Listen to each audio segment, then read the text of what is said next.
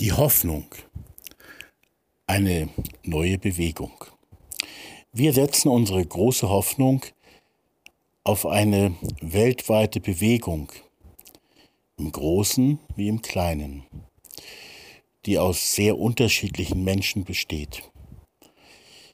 Auf eine Bewegung der Liebe und Freundschaft für alle, unter und zwischen allen Menschen die in manchen Menschen schon da ist und die kommen soll und die kommen wird. Nicht etwa unsere eigene Bewegung, sondern eine Bewegung aller und für alle. Alle, aller, die ein klares Ja, ein im Herzen gewolltes und im Leben gern gelebtes Ja haben. Ein sonnenklares Ja, zur Solidarität, zu Mitgefühl, Herzenswärme und Menschlichkeit, zur Nächstenliebe, Feindesliebe, gegenseitiger Liebe, zur eindeutigen und zur unzweideutigen Liebe, zur konkret miteinander buchstabierten, zur praktischen und praktizierten Liebe zur Liebe für alle und zum Anliegen von Liebe und Freundschaft für, unter und zwischen allen Menschen. Für und mit allen, die ein Ja zu einem neuen Miteinander für alle Menschen haben. Mach mit. Wir setzen unsere große Hoffnung auf eine weltweite Bewegung der Liebe für alle und einmal auch mit allen. Das Projekt Zellen der Liebe. Was ist eine Zelle der Liebe? Und äh, hier geht es eben um das Anliegen des Projekts Zellen der Liebe mein Herzensanliegen.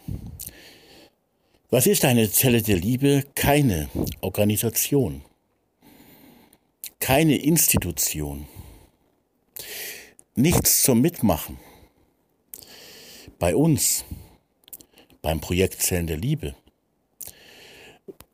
etwas zum Mitmachen, aber in und bei der Liebe, zum Mitmachen in der Liebe. Was ist eine Zelle der Liebe? Leben. Auch die kleinste Einheit des Lebens. Und eine kleine Gruppe. Zum Beispiel zwei oder drei Menschen. Verschiedener. Echt verschiedener Menschen. Normaler und unnormaler, schwacher und wohl auch immer fehlerhafter Menschen, die auf dem Weg der eindeutigen Liebe sind und bleiben und zum Ziel, auf dem Weg zum Ziel der Liebe sind, die gegenseitig miteinander und untereinander Liebe empfangen, lernen und leben wollen. die für andere Menschen und auch für ganz andere und nach Möglichkeit auch mit ihnen. Liebe, Nächstenliebe, Feindesliebe, auch die Liebe zu und mit den Andersglaubenden oder Nichtglaubenden leben wollen. Was ist eine Zelle der Liebe? Sie will in Liebe verbinden. Verschiedenste Menschen, die so verschieden doch in der Liebe eins sind oder es werden wollen oder auch sollen. In der gegenseitigen Liebe und in der praktizierten Nächstenliebe für andere werden sie eins, so verschieden sie auch sonst tatsächlich sind und bleiben. Zellen der Liebe heißen nicht Zellen der Liebe, sondern sie leben es. Es sind einfach Menschen, die es leben. Sie sind und werden es. Es sind Gruppen, die gemeinsame, oder es können auch zwei Menschen sein, die gemeinsame Liebe umsetzen, Liebe miteinander, in einem neuen Miteinander leben. Wichtig aber eben auch nicht nur miteinander, sondern auch von Herzen, für die anderen, ja, für alle und das im Kleinen umgesetzt. Die große Liebe im Kleinen eben umgesetzt oder auf einem Weg. Denn umgesetzt, bis es umgesetzt ist, das dauert natürlich lange, lange. Das Projekt Zellen der Liebe versucht Menschen in genau diese Richtung zu ermutigen. Und es hat zugegebenermaßen große Probleme und Sorgen, überhaupt Menschen zu erreichen mit diesem klaren Anliegen. Aber die Hoffnung ist groß.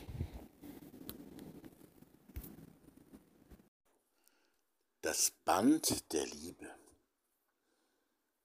das uns alle, alle, wirklich alle verbindet oder das Band der Liebe, das uns alle verbinden möchte. Und zwar so quasi im Geiste verbinden möchte, aber auch ganz praktisch, konkret, gelebt, umgesetzt und verwirklicht verbinden möchte. Und das zugleich also eine Wirklichkeit ist, eine Gabe ist, aber auch eine Aufgabe, ein Auftrag. Das eben auch geschehen zu lassen oder es zu machen.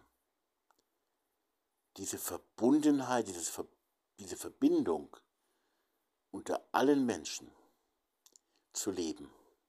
Diese große Verbundenheit eben quasi im Kleinen, in so etwas wie Zellen der Liebe zu verbinden.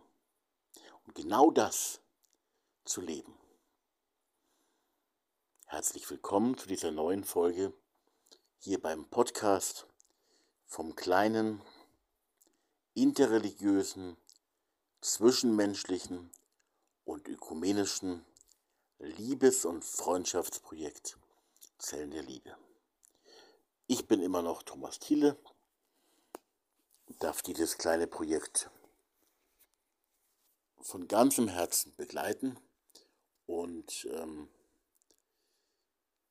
lebe mit meiner Frau und unseren vier Kindern auch immer noch und auch weiterhin vermutlich im schönen Spiegelau, im noch schöneren bayerischen Wald. Das zu leben, das wäre was. Hier im Podcast geht es ja immer wieder auch um die Ermutigung, um die Konkretisierung des Ganzen. Und gleichzeitig spreche ich auch immer wieder die Sorgen oder Schwierigkeiten an dabei, dass das ja eben heute noch ganz anders ist. Eben ganz oft noch nicht so ist in der Wirklichkeit. Wie gesagt, wir leben Liebe und Verbundenheit in besonderer Weise, äh, ja vor allem in der Familie, und dann vielleicht noch im Freundeskreis oder mit einigen wenigen echten Freundinnen und Freunden. Und ansonsten Liebe als etwas, das auch völlig fremde und völlig verschiedene Menschen miteinander herzlich ähm, verbinden könnte, wird von uns fast gar nicht thematisiert also auch nicht wirklich gewollt. Obwohl es vielleicht doch so etwas gibt wie eine versteckte Sehnsucht genau danach. Vielleicht, ich glaube ja schon, vielleicht liegt es daran, dass wir genau dazu, dafür geschaffen sind.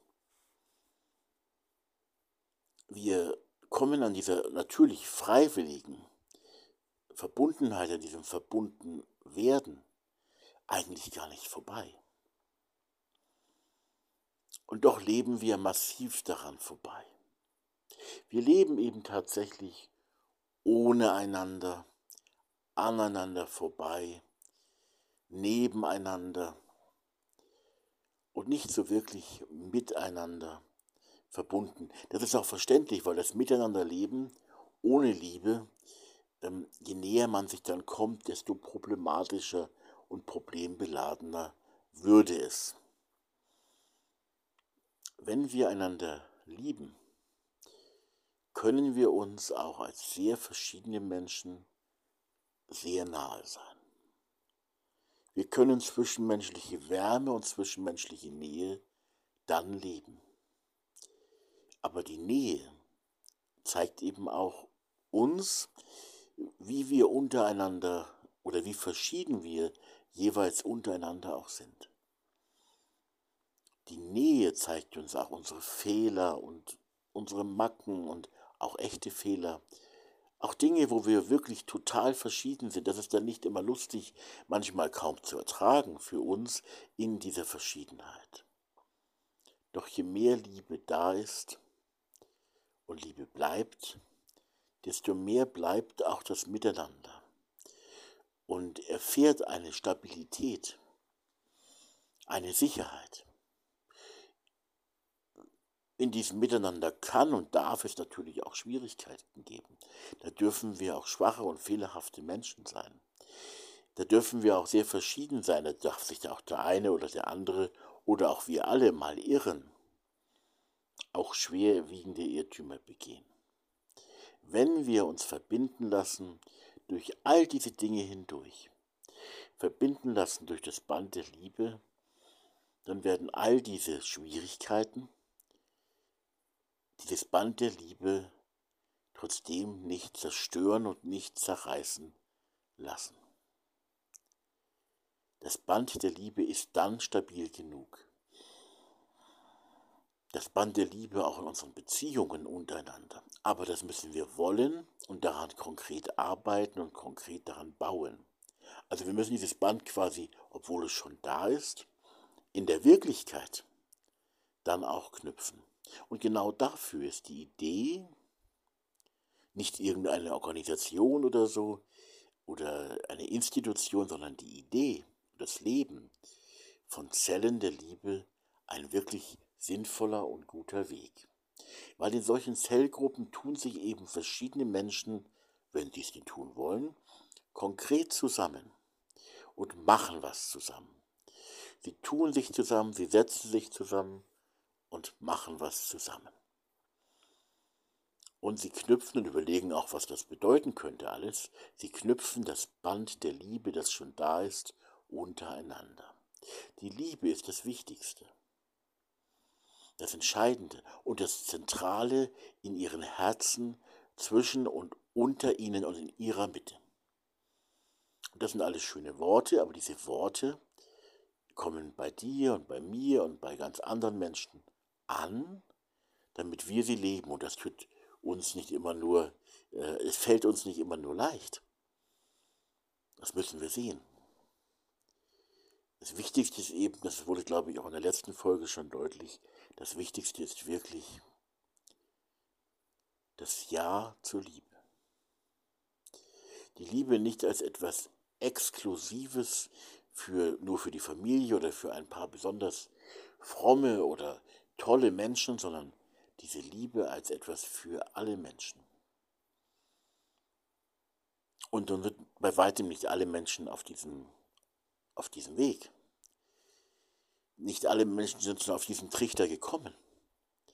Deswegen ähm, heißt es aber nicht, dass du oder ich oder wer auch immer dazu Ja sagen kann, dass wir es einfach auch lassen.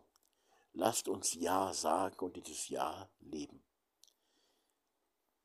Es ist ein Ja zur Liebe und ein Ja zur Liebe zu den Menschen und damit auch ein Ja zu den, zu den Menschen. Und dafür müssen sie nur Mensch sein. Und besonders schön ist es natürlich, wenn diese Menschen, wenn diese geliebten Menschen selber auch ein Ja zur Liebe finden. Tatsächlich machen wir immer wieder die Erfahrung, wie Menschen sich einmauern und das gar nicht wollen. Aber das soll die Liebe nicht schmälern. Das passiert so schnell. Aber das soll die Liebe nicht schmälern. Denn zumindest von unserer Seite soll die Liebe, das Band der Liebe bleiben. Also das Band der Liebe braucht auch eine Gegenseitigkeit von beiden Seiten und in Gemeinschaft und Miteinander muss es bejaht und geflochten werden. Ja, oder gebaut werden. Man baut kein Band, aber dieses Band der Liebe kann man, da kann man eben dran bauen auch. Es miteinander stabilisieren. Aber wenn das die eine Seite will, von Herzen will, und das Band der Liebe von ihrer Seite auch da ist, so braucht diese eine Seite eben dann doch ähm, auch die andere Seite, damit es wirklich korrekt und gut und stabil geknüpft werden kann. Wichtig ist, dass wir bereitstehen und dass unsere Seite quasi als Angebot fertig geknüpft ist. Und das Angebot, und das ist eben das Wichtige, das Band der Liebe, das uns alle verbindet, das ist ein Angebot an alle. Ich betone das hier im Podcast immer wieder, äh, weil ich, ich persönlich, es ist ja auch für Nichtchristen und auch für Atheisten gedacht, genauso gedacht, äh, sich zu beteiligen, äh, auch an diesem Projekt oder an dieser Idee der gegenseitigen Liebe, nicht nur in Hinsicht auf das Projekt Zell der Liebe, sondern überhaupt. Ähm, aber ich selber glaube eben tatsächlich auch, dass es einen Gott gibt, der das zutiefst will und anbietet. Nicht überzieht, nicht aufzwingt, aber anbietet, dass ein Band der Liebe wirklich alle Menschen verbindet. Und das haben viele noch nicht begriffen, weil sie in ihren eher exklusiven Kreisen leben, gerade die, die eine Veränderung wollen vielleicht auch, haben viele von uns noch nicht begriffen, ähm, dass dieses Gott will alle verbinden, ernst gemeint ist. Also, äh, wir wollen es wirklich erreichen, dass das Band der Liebe wirklich und tatsächlich und in Gänze alle verbindet. Nicht, dass wir jetzt alle vollkommene Menschen würden, dass wir keine Schwächen mehr hätten, keine Unterschiede mehr hätten, keine Probleme mehr hätten, das ist damit nicht gemeint. Aber es ist sehr wohl gemeint, ernsthaft das Ziel vor Augen zu haben, Vision, wie man es auch nennen will, dass Gott alle Menschen durch das Band der Liebe verbinden will.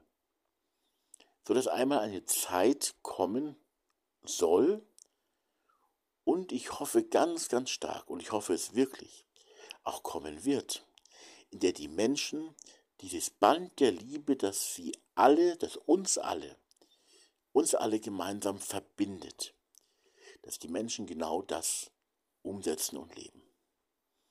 Das ist die Vision, ähm, jetzt nicht von mir erfunden, aber es ist auch die Vision des Projekts Zellen der Liebe. Und ähm, ich finde das äh, ehrlich gesagt super. Es ist ja auch nicht meine Idee.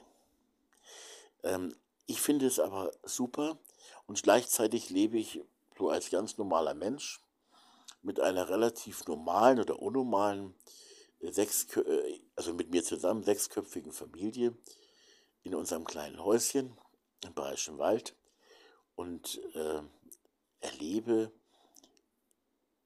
im ganz Kleinen, das ist zumindest punktuell, oder aber nicht nur punktuell, aber auch punktuell im Kleinen schon was wächst und beginnt.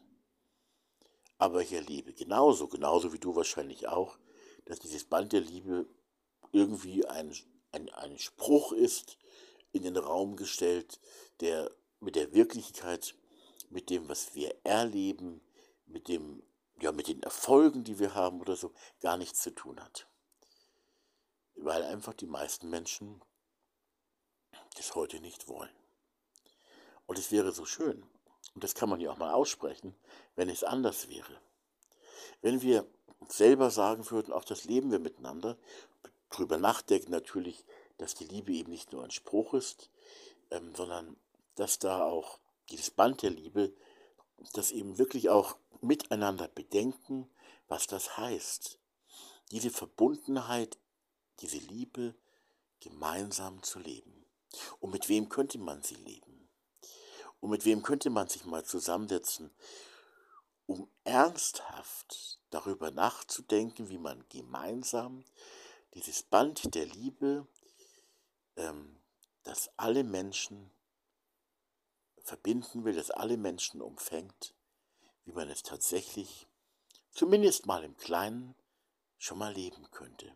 Miteinander, mit anderen und für andere. Da könnte man drüber nachdenken und dann mal loslegen. Und loslegen heißt dann ein Leben, das kam im Podcast auch schon häufiger vor, ein Leben umsetzen in gegenseitiger Liebe und auch in Aktionen oder im Leben dieser Liebe für andere. Das heißt, es wird wahrscheinlich immer auch etwas zu tun haben mit bestimmten Diensten für Menschen, denen es nicht gut geht. Das können irgendwann übrigens ja auch immer wir selber sein. Aber wirklich Menschen, denen es heute ganz dreckig geht. Das ist nichts Lustiges, aber etwas Segensreiches und hier eben wirklich Leid zu lindern und es von ganzem Herzen zu tun. Und als Dienerinnen und Diener der Menschen. Und dies eben auch eben gemeinsam mit den anderen, mit denen man sich mal zusammengefunden hat, zu tun.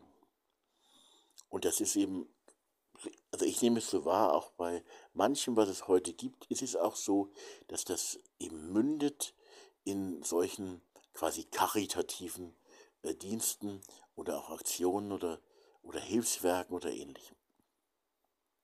Manches von dem, was es heute gibt, ist auch statisch und ähm, geworden und die Liebe ist gar nicht mehr so wirklich drin, also Organisationen und so. Aber trotzdem ähm, ist es auch so Caritas, diakonisches Werk und so, bei den, jetzt bei den christlichen Kirchen, von der, von der Idee her, dass aus der christlichen, in dem Fall christlichen oder überhaupt aus der wirklichen liebenden Gemeinschaft etwas entsteht, was den anderen, den Bedürftigen hilft und ihnen zur Seite steht. Ähm, das ist grundsätzlich bestimmt eine gute Entwicklung und eine gute Idee. Ob jetzt das diakonische Werk oder die Caritas tatsächlich in dem Maße liebende Hilfe heute sein will und ist, oder viel zu sehr wie so eine Art Firma ist, in der es freilich auch Liebe gibt, das ist natürlich auch eine, eine wichtige Frage. Aber dass man sich eben zusammenfindet und überlegt und es dann auch tut, was gegenseitige Liebe und Liebe für andere und für Bedürftige alles sein kann und sich dann auch vielleicht was heraussucht, was man gemeinsam umsetzt davon. Und daraus sollte eben immer auch Hilfe für andere werden. Natürlich auch gegenseitige Hilfe.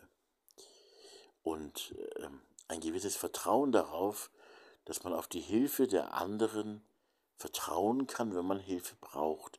Wenn man selber mal der Schwache, der Bedürftige ist, der man eigentlich immer ist. Wir sind nämlich alle ziemlich schwach, auch wenn es uns gerade gut geht. Wir sind nicht so stark, wie wir wirken. Wir sind schwächer als Außenstehende denken, manchmal auch schwächer als wir selber denken. Und wir sind schwächer als der Schein, den wir nach außen vermitteln. Und für mich in, in meinem persönlichen Glauben ist es gut zu wissen, dass, dass Gott das natürlich weiß, meine Schwäche weiß, dass er mich total liebt und dass er Gemeinschaft will, in der ich in meiner Schwäche auch, und bitte nicht nur ich, aufgefangen und getragen werde und selber aber auch andere in dieser Liebe auffange und trage. Das ist nicht immer einfach in der Praxis, aber es ist Teil der Aufgabe, äh, die man hat, wenn man das Band der Liebe unter den Menschen wirklich leben will. Ich kann nur wiederholen, was ich auch schon im Podcast hier und da gesagt habe. Ähm, diese Formulierung vom Band der Liebe habe ich jetzt hergenommen ähm, aus Worten, also ich bin nicht katholisch, ich persönlich glaube ja auch nicht an das Papstamt, aber ich glaube, dass Gott durch Menschen, auch durch Päpste natürlich, sehr wohl kostbare Worte sprechen kann. Und ich habe also dieses Wort vom Band der Liebe, ähm, dass ich gerne leben möchte mit anderen Menschen und für ganz andere Menschen noch viel mehr und intensiver und auch konkret, konkretisiert leben möchte. Ich habe davon eben gehört ähm, im Film äh, von Wim Wenders über Papst Franziskus. Und da hat eben in diesem Film von Wim Wenders hat der Papst Franziskus eben gesagt, das betraf auch so diesen interreligiösen Bereich, meine ich, äh, oder auch überhaupt alle Menschen, dass das Band der Liebe, ein Band der Liebe gibt, das vielleicht das einzige ist, das uns alle verbindet. Ähm, auch unter dem Gesichtspunkt, dass wir tatsächlich im interreligiösen Bereich und in vielen anderen Bereichen, ähm, übrigens auch im christlich-ökumenischen Bereich, dass die verschiedenen Gruppen und die verschiedenen Menschen sehr, sehr, sehr verschieden sind. Manchmal denkt man, man wäre in irgendwelchen Erkenntnissen oder Meinungen oder Überzeugungen oder in einer Spiritualität oder in was auch immer verbunden. Ähm, oder im gleichen Moralverständnis oder so. Ähm, das ist zum Teil wohl auch so, aber ist eigentlich auch nicht das, worum es geht, sondern das Verbundensein durch das Band der Liebe in der Liebe. Das heißt, auf dieser Beziehungsebene und Beziehungsschiene zwischenmenschlich, ähm, Liebe ist ja eben auch Beziehung, das ist es, worum es geht. Und solche Beziehungen, die können wir eben einfach leben und in ihnen Liebe leben. Und ich kann nur nochmal sagen, an der Stelle kommt eben der Widerspruch, dass man sagt, ja, aber Liebe, Liebe, Liebe ist ja nur doch zu viel und ja, es muss ja nicht gleich Liebe sein und so. Doch, es muss gleich Liebe sein. Freilich auch als Weg, als langer Weg auch, aber ähm, es muss ein klares Ja zur Liebe entstehen, weil wir doch bitte das Bestmögliche miteinander umsetzen und realisieren und in unser Leben hineinholen wollen. Das bestmögliche Miteinander, das bestmögliche zwischenmenschliche Miteinander ist ein Miteinander verbunden durch das Band der Liebe, ein Miteinander in Liebe, in der Liebe. Darum heißt das Projekt Zellen der Liebe auch Projekt Zellen der Liebe. Also es geht auch in diesem Projekt klar, ganz klar um Liebe bei aller eigenen Schwäche, und die, wie gesagt, die dürfen wir auch haben, weil diese Liebe ja genau unsere Liebe, auch unsere Liebesschwäche, auffängt und trägt. Wir sind geliebt, auch wenn wir gerade mal gar nicht lieben. Wir sind geliebt, wir bleiben auch geliebt. Das, was wir gerade an Fehlschaltung haben, ist natürlich nicht immer so liebenswert. Aber wir werden um unserer selbst willen geliebt und sind immer eingeladen, selber auch zu lieben weil wir Menschen sind und das unsere Bestimmung ist, unsere Aufgabe, unser Leben ist, ein Teil unseres Lebens ganz natürlich äh, ist und eben doch noch nicht ist, aber wird. Und, ähm, und das sage ich immer wieder als Realist, der eben auch sehr negative Erfahrungen gemacht hat und ich glaube es trotzdem.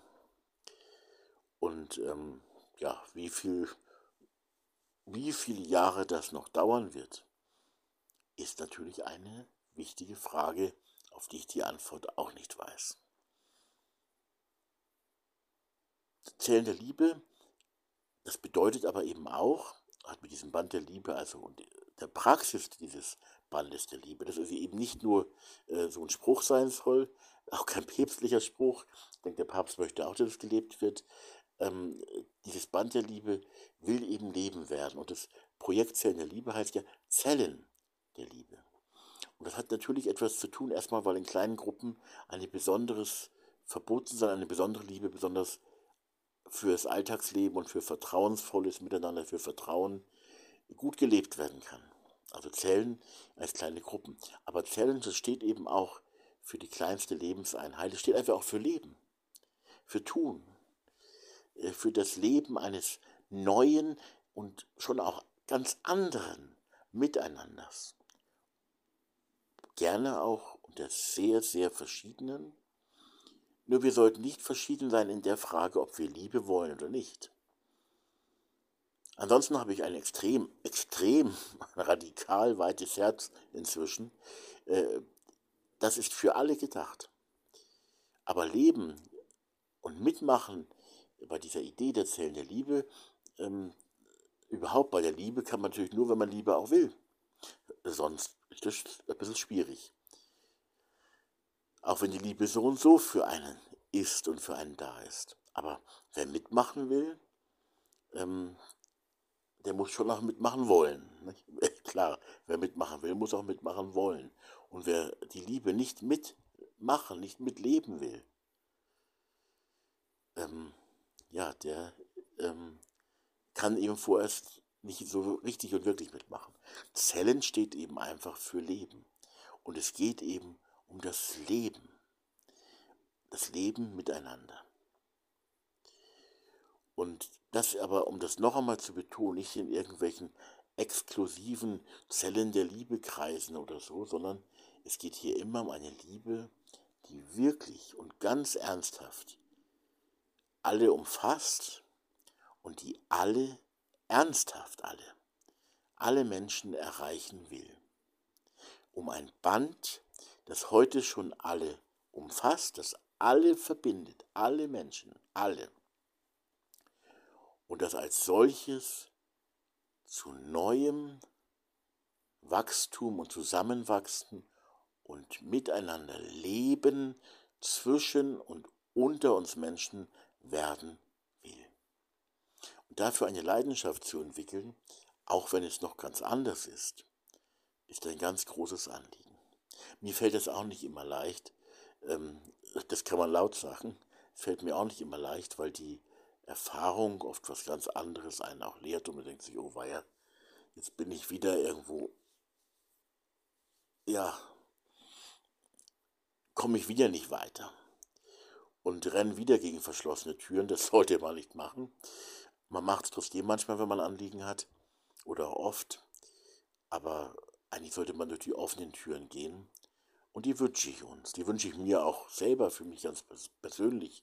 Übrigens auch für diesen Podcast oder zumindest für die Inhalte aus diesem Podcast, dass Türen da sind, die offen sind und dass auch die Inhalte dieses Podcasts, vielleicht auch ich selber mit, durch die offenen Türen hindurchgehen äh, können. Die Inhalte und ich selber mit, dass wir durch offene Türen durchgehen können.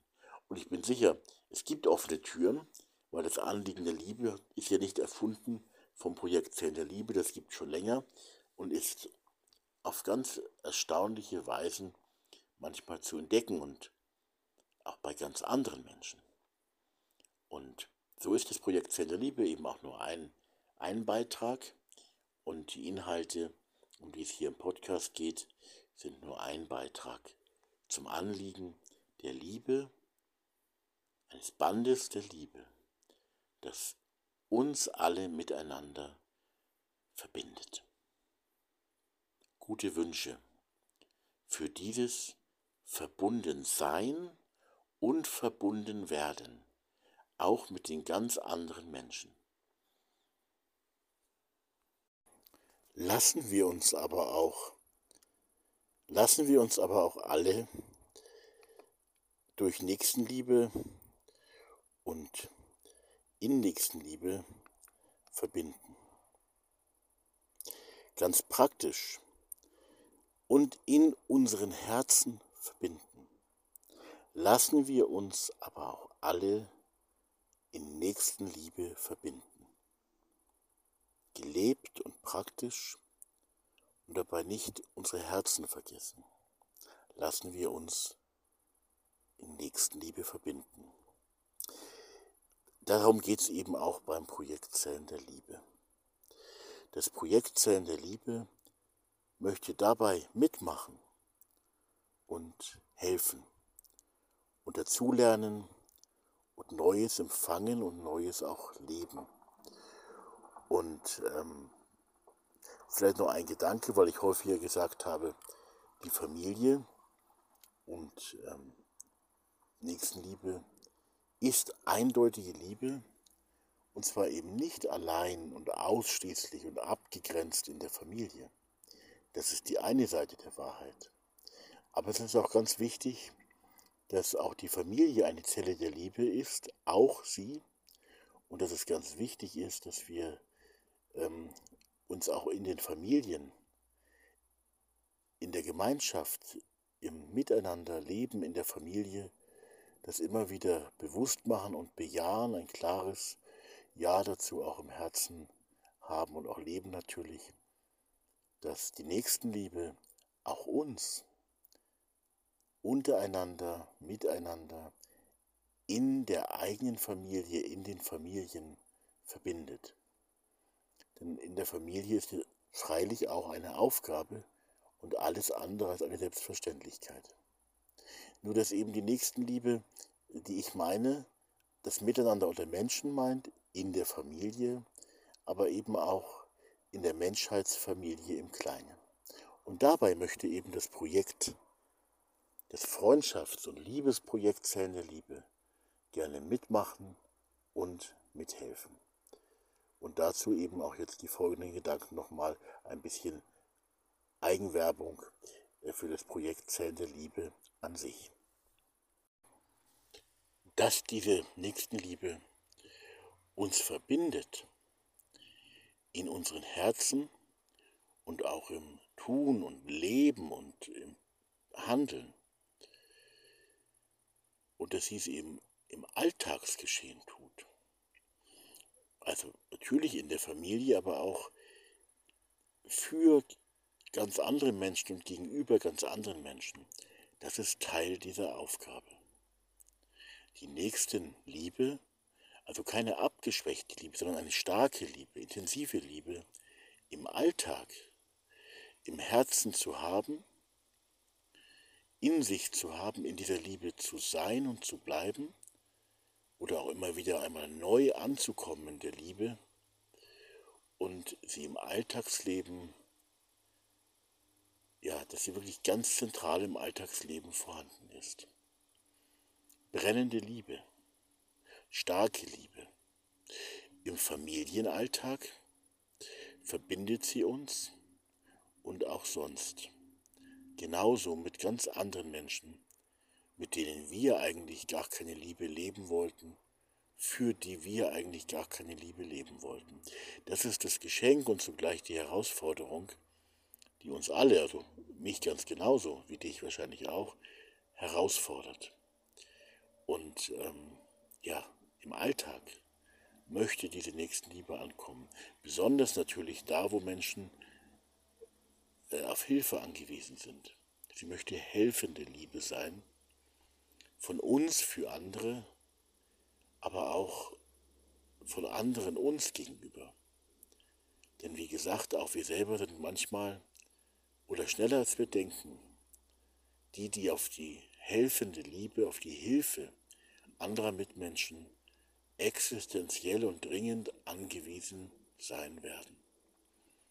Die Nächstenliebe ist also etwas, was wir weitergeben, was Not lindert, was also in der Not anderen Menschen hilft, was aber auch uns in unserer Not. Vielleicht haben wir jetzt schon mehr Nöte, als wir zugeben können. Eine Liebe, die auch uns in unserer Not beisteht, die bei uns ist und für uns ist und für uns da ist. Und darum geht es eben tatsächlich auch im Projekt Zellen der Liebe, ganz praktisch, ganz konkret, dass viele Zellen der Liebe entstehen und dass Menschen sich von der Liebe, die dort regiert, aufgefangen und getragen wissen, voller Vertrauen auf diese Liebe und ja, auch auf andere Mitmenschen, auf die Nächsten. Also Nächstenliebe am besten, man kann es immer nur wiederholen, als gegenseitige Liebe in einem neuen Miteinander, die große Liebe im Kleinen umgesetzt und gelebt. Einige Gedanken zu unserem Projekt Zellen der Liebe. Ich folge jetzt dabei mal dem ähm, diesem gelben Flyer und sage hier und da den einen oder anderen Gedanken dazu. Projekt Zellen der Liebe. Der Traum von einem neuen Miteinander. Interreligiös, also diese Liebe möchte, das Gebot der Nächstenliebe möchte Menschen auch aus verschiedenen Religionen in Liebe zusammenführen. Ökumenisch. Das Projekt Zellen der Liebe ist entstanden quasi in der christlichen Ökumene mit dem Anliegen der Freundschaft und des Miteinanders unter verschiedensten, wirklich verschiedensten christlichen Kirchen und Gemeinschaften beziehungsweise zwischen den Menschen aus diesen Gemeinschaften. Die Erfahrung war eher eine des Scheiterns es ist aus diesem ökumenischen, christlich-ökumenischen Gedanken damals auch das Buch der Freundschaftswege entstanden. Die Erfahrung lehrt, dass lehrt leider, dass Freundschaft quasi als Mittel der Ökumene, als Weg zur Einheit unter verschiedenen Christen, die persönliche Freundschaft unter verschiedenen Christinnen und Christen aus verschiedenen christlichen Kirchen und Gemeinden, dass dieser Weg der Freundschaft mal vorkommt, aber dass Einheit durch Freundschaft unter verschiedenen Christen nicht wirklich von den Christen gewollt wird. Darum haben wir den Blick ja auch als sehr kleines Projekt auch geweitet überraschenderweise geweitet eben in Richtung des Interreligiösen. Und dann eben zwischenmenschlich. Die Liebe ist für alle Menschen da. Die Liebe ist für alle Menschen. Sie liebt alle Menschen und sie möchte in den Herzen der Menschen und zwischen den Menschen, zwischen Menschen konkret werden, Gestalt gewinnen, ein Herz bekommen, Hände bekommen, Fleisch und Blut werden. Zwischen Menschen. Beziehungsstark, beziehungsintensiv. Manche Menschen kriegen aus guten Gründen, auch wenn sie das hören, beziehungsintensiv ähm, ein bisschen Angst. Ähm, so nach der Devise, jetzt werde ich überwacht oder irgendwas.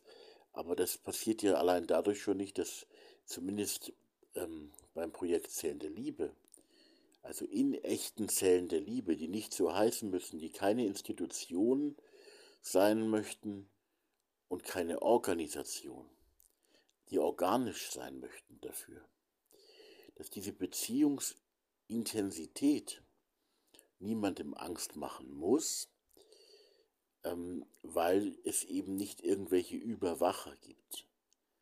Wir sind auf Augenhöhe wir sind oder werden eins. Als sehr, sehr verschiedene in der Liebe eins. Und eben, und das nimmt uns auch die Angst mit viel Freiheit. Das heißt, auf diese Beziehungsstärke, auf diese Beziehungsintensität, ähm, die uns Angst machen können, zu viel Nähe macht auch manchen Angst, es muss uns eben keine Angst machen, weil das Ganze mit viel Freiheit versehen ist. Das heißt, man lässt sich so weit auf diese Beziehungsintensität ein, so weit und in der Weise darauf konkret ein, wie man selber das möchte. Und nicht mehr und nicht weniger. Eindeutig und konkret Liebe, eindeutig und konkret Liebe für alle und möglichst mit allen. Die ganz große und auch tiefe Liebe, die alle umfasst, das Band der Liebe, das alle, alle Menschen verbinden will, im Kleinen. Realisiert, möchte aber doch große Kreise ziehen. Aber die reale Gestalt, das Gestalten passiert immer im Kleinen, weil wir nicht mit 300 Menschen gleichzeitig tiefe Liebe auf der Beziehungs- und Freundschaftsebene leben können.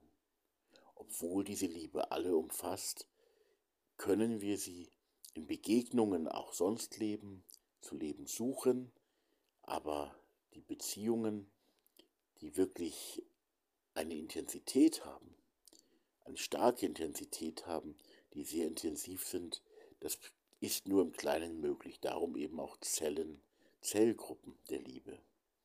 Noch einmal, es geht hier nicht um eine neue Religion, in gewisser Weise vielleicht doch um eine Religion der Liebe, die alle umfasst, aber es geht hier eben nicht um eine neue Religionsgründung oder um eine neue Sekte, es geht nicht um eine Organisation oder Institution, sondern einfach um Zellen der Liebe, also um Leben von Liebe, um gelebte gelebte Liebe. Zum Mitmachen und Mitgestalten. Ausrufungszeichen. Zellen der Liebe sind nicht die Privatidee, ähm, die, mit der ich durch die Gegend wackle, sondern es ist ein Projekt, das gelebt werden möchte von Menschen in einem neuen Miteinander das kleine andere, das ist schon was anderes auch.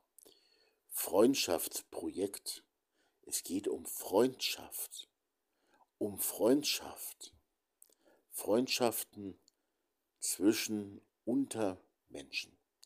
Das kleine andere Freundschaftsprojekt für alle.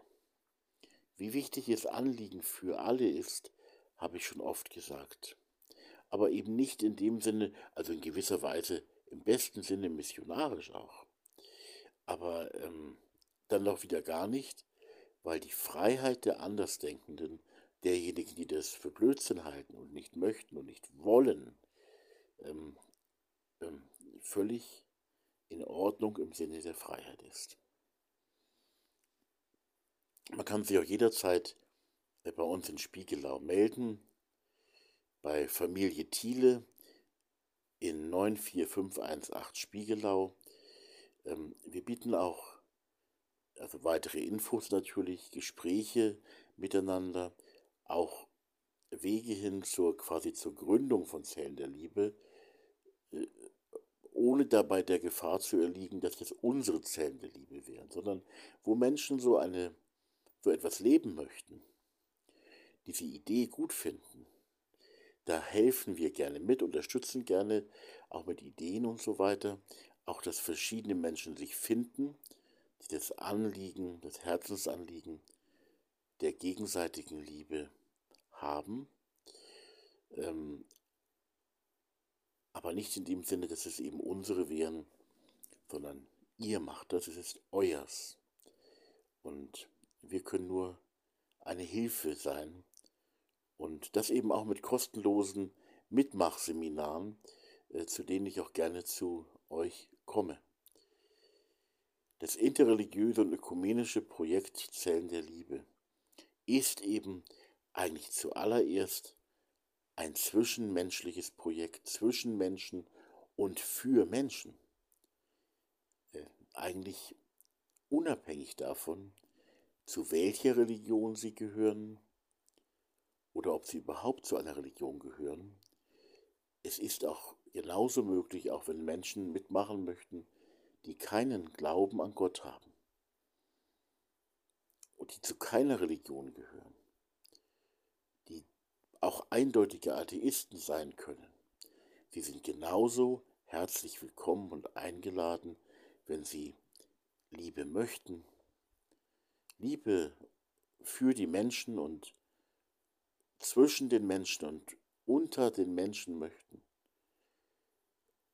Wenn sie das Band der Liebe leben möchten, das alle Menschen verbindet oder verbinden möchte, dann sind sie genauso, genauso willkommen mitzumachen.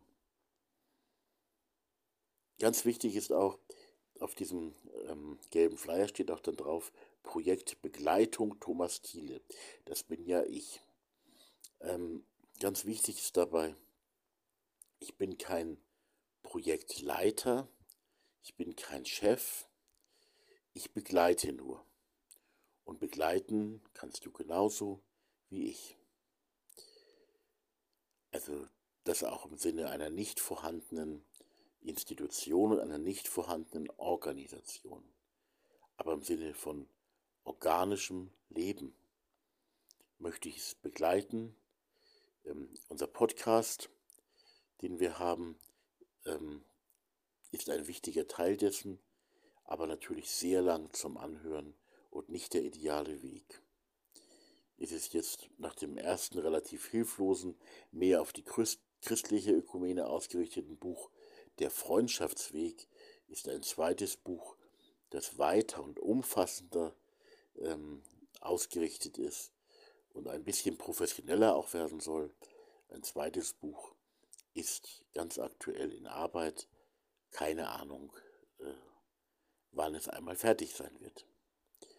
Ich freue mich auch immer, wenn unser Projekt neue Kontakte findet, also Menschen, die sich konkret an uns wenden oder eben auch Kontakte unter verschiedenen Menschen stiftet, die aber nicht nur einfach Kontakte bleiben sollten, sondern wo wirklich auch Liebe in den Herzen und im Miteinander dieser Menschen wachsen sollte.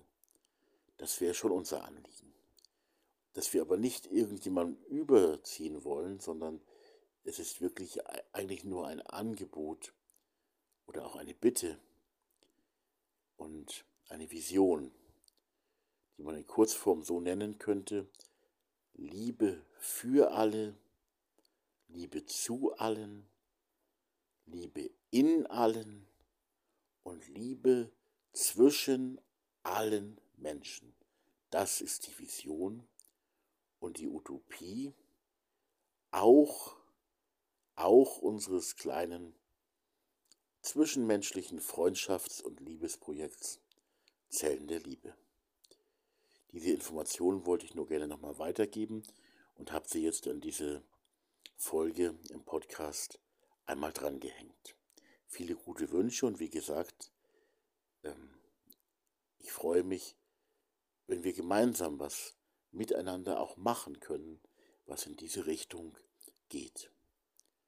Und es wird ein langer Weg sein, aber es ist ein guter Weg, wenn wir versuchen, diese Liebe zu leben und zu empfangen aus einer Quelle, die eine ganz andere Quelle ist, eine wunderbare Quelle und ähm, ja, ich nenne sie in Kurzform Gott und bin dankbar für diesen Gott, der Liebe ist. Und nun möchte ich an diese Folge noch einen quasi einen ganz langen Anhang, wenn man so nennen will, einen Anhang dranhängen, der dauert noch über eine Stunde. Ähm, für Leute, die auch ein bisschen komplizierter äh, nachdenken und ihr könnt ja mal reinhören, ob es für euch auch interessant ist. Den hänge ich einfach mit an diese Folge äh, mit dran weil er mit den Grundlagen auch was zu tun hat. Also, äh, ja, also zum Beispiel, äh, aus, aus welcher Quelle kommt überhaupt so ein Liebesgebot? Und, ähm, oder woher kommt auch, könnte man auch sagen, woher kommt eigentlich die Idee dass Gott Liebe will oder so. Also so in die Richtung ähm, geht dieser ganz lange Anhang. Ihr könnt ja mal versuchen mitzudecken. Ihr fängt ein bisschen, vielleicht ein bisschen schwierig an, äh, bleibt schwierig, also man muss schon, äh, es ist, es ist einfach ein schwieriges Thema, aber äh, wird dann für die, die es interessiert, auch noch richtig spannend. Also hört doch mal rein, auch noch in diesen Anhang. Aber wichtiger als dieser Anhang ist einfach dieses Gebot der Nächstenliebe, das Geschenk der Nächstenliebe, das uns alle miteinander verbinden möchte und das uns auch wirklich alle, die Nächstenliebe, verbindet uns auch wirklich alle. Wir müssen es nur noch, ähm, noch mehr leben. Ein paar Gedanken zur Quellenforschung und zur Frage, was Jesus wirklich gesagt hat. Ist auch ein bisschen ein Hingehen zur Argumentation einer Theologin, die zu mir gesagt hat, die Liebeslehre Jesu, auf die ich ja ganz entscheidend auch Bezug nehme, auch beim Projekt Zehn der Liebe, sei eigentlich gar nicht von Jesus, sondern sei gemäß dieser Theologin ähm, ein quasi so ein bisschen in Richtung Sonderlehre bei Johannes. Ähm, bestimmte Worte werden Jesus erstaunlicherweise für mich, äh, erstaunlicherweise für mich, werden bestimmte Worte Jesus mit großer ähm, oder relativer Eindeutigkeit tatsächlich zugesprochen. Das heißt, die aktuelle theologische Forschung die, also die Quellenforschung sagt ähm, tatsächlich, als Ergebnis ihrer wissenschaftlichen Forschung, Jesus hat sehr, sehr wahrscheinlich bestimmte Worte in den vier biblischen Evangelien äh, tatsächlich äh, ungefähr so gesagt, wie sie dort stehen. Und sehr, sehr wahrscheinlich die anderen Worte die ihm da zugesprochen werden, eben nicht. Das bringt uns natürlich in Problematik rein, weil wir uns dann fragen müssen, Mensch, was machen wir jetzt mit den anderen Worten? Da muss man schon auch drüber nachdenken. Aber es ist überhaupt für mich spannend, dass die Forschung sagt, also erstens ganz klar offenbar sagt, dass es diesen Jesus gegeben hat und dass sie meint, durch Forschung, durch Wissenschaft, ergründen zu können, was Jesus tatsächlich gesagt hat ähm, und was nicht. Ich glaube immer noch, dass das auf der einen Seite, also das mag schon in die Richtung auch gehen, die Wahrheit, oder auch gar nicht, weil es eben sehr schwierig ist, äh, fast 2000 Jahre zurück ähm, solche Forschungen mit wissenschaftlicher Genauigkeit vornehmen zu können. Das glaube ich immer noch, dass es wirklich schwierig ist. Und ähm, auf der anderen Seite äh, glaube ich auch, dass die Wissenschaft auch zu ganz anderen Ergebnissen vielleicht kommen könnte. Dass es auch Quellen geben könnte, die man aber jetzt eben gerade mal nicht hat weil die einfach natürlich über die vielen Jahre verloren gegangen sind, dass es auch Quellen geben könnte, die sehr wohl älter sind und sehr wohl auch die Liebesworte Jesu in den Evangelien äh, klar belegen als etwas, was in der Überlieferung äh, schon darauf hin, wo die Überlieferung wirklich darauf hinweist und die Quellen darauf hinweisen, dass Jesus in diese Richtung wirklich gelehrt hat. Für mich ist das alles gar nicht so relevant, weil es für die Menschen nicht relevant ist. Die meisten Menschen in unserer heutigen Gesellschaft, ähm, denen ist diese theologische äh, universitäre Forschung schnurzpiep egal. Die spricht ein Wort Jesu an, und zwar heute an. Die Frage ist nicht, so einer bin ich eben auch. Die Frage, so spannend und auch manchmal auch ein Stück weit hilfreich sein kann, aber die Frage für Sie, für uns normal denkende Menschen ist nicht, ähm, was sagt die Forschung zur Frage äh, der sicheren Quellen? Es bleibt am Ende eh immer Glaube und etwas, was in uns geschieht und was sich die wissenschaftliche Forschung, auch historisch-kritische äh, Schriftauslegung, das alles kann uns auch helfen, Texte besser zu verstehen. Es ist nicht alles Teufelswerk oder so. Es kann uns helfen, Bibeltexte besser zu verstehen. Aber äh, es ist bestimmt nicht der einzige Weg. Man kann sich da auch ganz schön verzetteln. Und vor allem muss sich aus meiner Sicht die, die Forschung der Theologen, also der Wissenschaftler, ja auch äh, daran ausrichten, äh, hat sie noch irgendeine Verbindung zu Menschen. Mir fällt ja wieder eine Bibelwochenvorbereitungstagung ein, äh, bei der ich damals als ein Bibelwochenreferent als Teilnehmer war. Also ich war nicht der Referent, sondern einer der Teilnehmer. Die meisten anderen waren Pfarrer, ich ja bekanntermaßen nicht. Und wir waren da also auf dem Hesselberg und da war ein junger ähm, äh, Dozent für Neues Testament und der hat dann da seine, für mich damals, das war schon herausfordernd für mich auch noch, glaube ich auch neu und also Gedanken geäußert aus der wissenschaftlichen Sicht äh, zu bestimmten neutestamentlichen Texten. Ich weiß nicht mehr, worum es dabei genau ging. Und ich habe damals schon zu ihm gesagt, ich damals eben als kleiner ehrenamtlicher Prediger, als Predikant und er als Mann von der Universität, ich habe dann gesagt, ja, äh, das war schon damals meine Frage, wie können, können wir jetzt äh, diese wissenschaftlichen Erkenntnisse der Gemeinde vor Ort vermitteln? Ich würde heute noch ergänzen, müssen wir sie eigentlich vermitteln? Und äh, ich meine, wir, wir, können uns freuen, wenn überhaupt, also jetzt in der Situation, in der ich Gottesdienste halte, äh, in Niederbayern, äh, tiefste Diaspora für die evangelisch-lutherische Gemeinde, so ungefähr 5% der Menschen gehören zu ihr dazu. Äh, nur ein Bruchteil davon besucht die Gottesdienste, hört sich also Predigten an und ähm, geschweige denn theologische Fachveranstaltungen. Und nun das mit der Predigt da soll es also höchstens, also aber allerhöchstens, 20 äh, Minuten, besser eine Viertelstunde oder noch weniger predigen. Und predigst zur Gemeinde und hast jetzt da einen Predigtext, also einen, einen Bibeltext, und sollst jetzt dazu der, zur Gemeinde reden.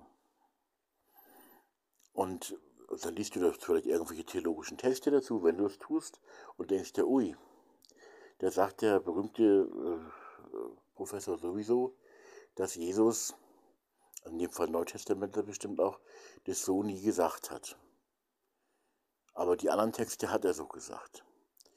Ähm, das versteht die Gemeinde äh, nur zu einem Bruchteil. Also wiederum dieser Bruchteil ähm, der Mitgliedergemeinde, aus dem die Gottesdienstgemeinde besteht, von dem wiederum nur ein Bruchteil, also in den Gottesdiensten, die ich halte, vielleicht 0,3 Personen, äh, verstehen solche theologischen Zusammenhänge. Ansonsten haben die andere Sorgen. Und jetzt, jetzt das Problem, was ich jetzt habe, ich nehmen wir ein ganz einfaches Beispiel, Heiligabend, wo ich noch nie Gottesdienst gehalten habe. Aber doch habe ich doch mal gehalten, glaube ich. Im, oder war es am ersten Feiertag. Da war ich damals im, äh, in der Urlauberseelsorge, habe ich einen Gottesdienst mal gehalten. Aber normalerweise komme ich da halt nie dran. So, also Heiligabend, Bibeltext, jetzt geht es da um die äh, Geburt durch die Jungfrau Maria. Ähm, für, für mich persönlich ist die Frage, ob Maria wirklich eine Jungfrau war, nicht so wichtig. Ich könnte sogar auch damit leben, wenn Josef der leibliche Vater Jesu wäre. Das ist aber nicht mein Glaube, sondern mein Glaube ist an der Stelle eigentlich gar kein Glaube, sondern dass ich sage, es ist ein Geheimnis. Ähm, Jesus als Sohn Gottes, Jesus als Bruder äh, der Menschen, Jesus als Kind Gottes, wir als Kinder Gottes, ermöglicht durch den Heiligen Geist. Ich sage nicht, dass es keine Jungfraugeburt gegeben hat. Also Jungfraugeburt würde in dem Fall heißen, ähm, Maria hat keinen Sex gehabt und hat einfach, ist einfach schwanger geworden und hat das Kind Jesus auf die Welt gebracht, ähm, quasi durch den Heiligen Geist. Auch empfangen durch den Heiligen Geist. So, ähm, das würde ich jetzt aber nicht wissenschaftlich erklären und sagen, ja, das war so und so, weil es wissenschaftlich ja das auch nicht geben kann. Nach dem heutigen Stand der Wissenschaft kann man klar sagen, das kann es nicht geben. Ähm, für mich ist das, äh, sage ich gar nicht, es muss jetzt zwingend so gewesen sein, sondern ich sage, es ist etwas geschehen. Äh, es ist etwas geschehen. Etwas Wundersames. Ähm, ein Geheimnis. Ende. Und ähm, jetzt würde bestimmt die Forschung sagen, naja, das ist ja alles erst später geschrieben worden. Tatsächlich war das gar nicht so. Man wollte dadurch die besondere Rolle Jesu betonen. Also die, solche Leute wie Jesus äh, waren in der Antike vielleicht häufiger, da kenne ich mich zu wenig aus. Äh, Personen, die dann solche äh, auf eine wunderbare Weise auf die Welt kamen und dann vielleicht auch den Tod überwunden haben sogar, was auch immer, also irgendwelche Geschichten, die da dann geschrieben werden. Das die nächste Geschichte, wäre die Auferstehung, ist auch so ein wundersames Geschehen. War es ein historisches Geschehen? War Jesus leiblich tot und kam er leiblich aus dem Grab wieder heraus? Ist den Jüngern begegnet, obwohl er tot war? Oder ist da was anderes geschehen? Weiß das nicht und ich muss es auch nicht wissen. Ein wundersames Geschehen. Ich sage manche Ohr ein Ketzer. Er sagt, Jesus wäre nicht auferstanden oder so. Habe ich aber nicht gesagt. Äh, ist doch nicht mein Glaube. Mein Glaube ist, ich weiß nicht, was da geschehen ist. Etwas Wundersames. Der Tod ist überwunden, besiegt.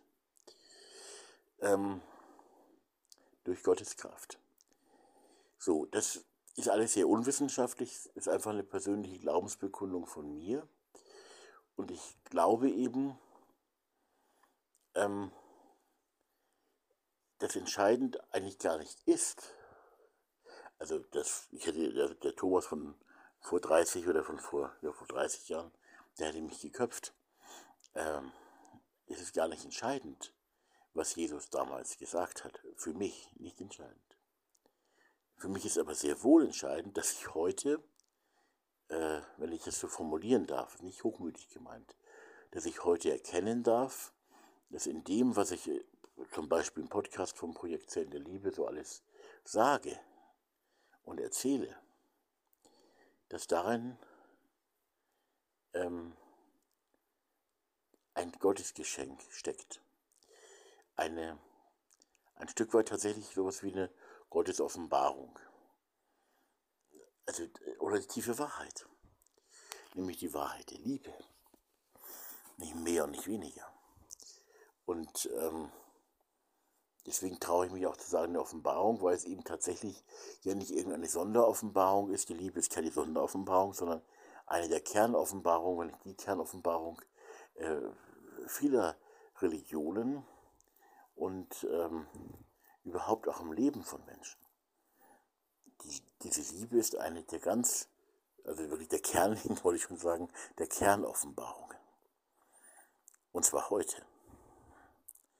Für mich ganz persönlich, das muss ich auch sagen, waren da bestimmte Bibelworte. Und ich pfeife drauf, ob Jesus das damals nun so gesagt hat, wortwörtlich, oder ob Gott jetzt auf eine andere Weise den Menschen versucht mitzuteilen. Ähm, für mich ist aber das, was da in der Bibel steht, was Jesus gesagt hat, zum Beispiel liebt einander oder eben das Gebot der Gottes- und Nächstenliebe in Lukas 10 zum Beispiel, ähm, die goldene Regel, äh, also überhaupt die gegenseitige Liebe auch, sind ganz zentrale äh, Worte Gottes an uns Menschen. Und wenn man sagt, also bestimmte Worte zum Reich Gottes zum Beispiel, kann man wissenschaftlich Jesus sehr klar zusprechen, dann würde ich, würde ich aus meiner Perspektive immer sagen, ähm, das stört mich nicht weiter, ähm, weil ich das ja auch bejahe. Ich sage ja auch, wir vertrösten nicht auf irgendwann, sondern das auch. Trost ist auch das, was das vielleicht oder hoffentlich später mal kommt und da sein wird. Ähm, aber es ist auch das, was jetzt ist. Der Wille Gottes geschehe jetzt. Das Reich Gottes komme jetzt hinein in unser Dasein. Jetzt. Und was ist das? Der Wille Gottes, das Reich Gottes, was ist das? Das Reich Gottes ist natürlich die gegenseitige Liebe. Ein Miteinander in Liebe, wo man sich gegenseitig liebt und auch die anderen, die noch nicht lieben möchten, das sind ja eine ganze Menge, die eben auch zu lieben, sehr ernsthaft zu lieben versucht. Das ist nicht immer einfach. Aber darum geht es eigentlich. Das ist Reich Gottes. Ich glaube, das ist aus meiner Perspektive die einfachste und klarste Definition, ist aber zuerst einmal auch erstmal ein sehr schöner und richtiger Spruch. Das Reich Gottes ist Liebe. Das Reich Gottes ist ein neues Miteinander unter den Menschen in diesem Leben, auch in der Zukunft, aber auch in diesem Leben. Das Reich Gottes ist dieses neue Miteinander, worum es eben genau im Projekt Zähne Liebe geht. Ob Jesus jetzt die Begriffe äh, so jemals gebraucht hat, liebt einander, liebe deinen Nächsten wie dich selbst oder so, ähm, ist für mich nicht relevant, weil das ist jetzt, hört sich jetzt sehr abgehoben an, ist aber gar nicht so gemeint, weil er sagt es ja zu mir, heute. Gott spricht heute. Und er spricht mit uns, also bitte nicht nur mit mir. Und er spricht Liebe.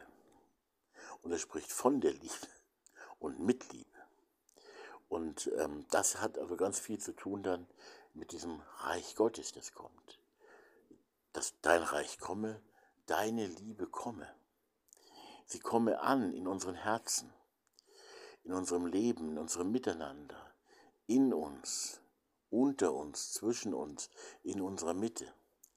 Dein Reich komme, deine Liebe sei da, wo wir sind. Freilich, wir, auch ich, wir sind oft ganz woanders. Trotzdem, das ist im Grunde ähm, deckungsgleich, es beschneidet sich ganz massiv. Und ich kann also ewig wissenschaftlich arbeiten an der Frage, welche Texte nun, und das kann auch zu wirklich, äh, auch zu wirklich wertvollen Erkenntnissen führen, ähm, welche Texte könnte man Jesus wirklich zusprechen und auch welche nicht. Und wie gesagt, dann bleibt immer noch die Frage, ob die Texte, die man Jesus nicht zusprechen kann, inwieweit darin eben auch Gott spricht zu uns, äh, wenn wir ihn sprechen lassen. Und jetzt komme ich nochmal in ein ganz gefährliches Fahrwasser. Aber ich muss das einfach sagen. Die Bibel, die ich habe, redet von einem Gott. Übrigens nicht vom christlichen Gott, Gott nicht? Das ist einfach, sondern sie redet einfach von einem Gott.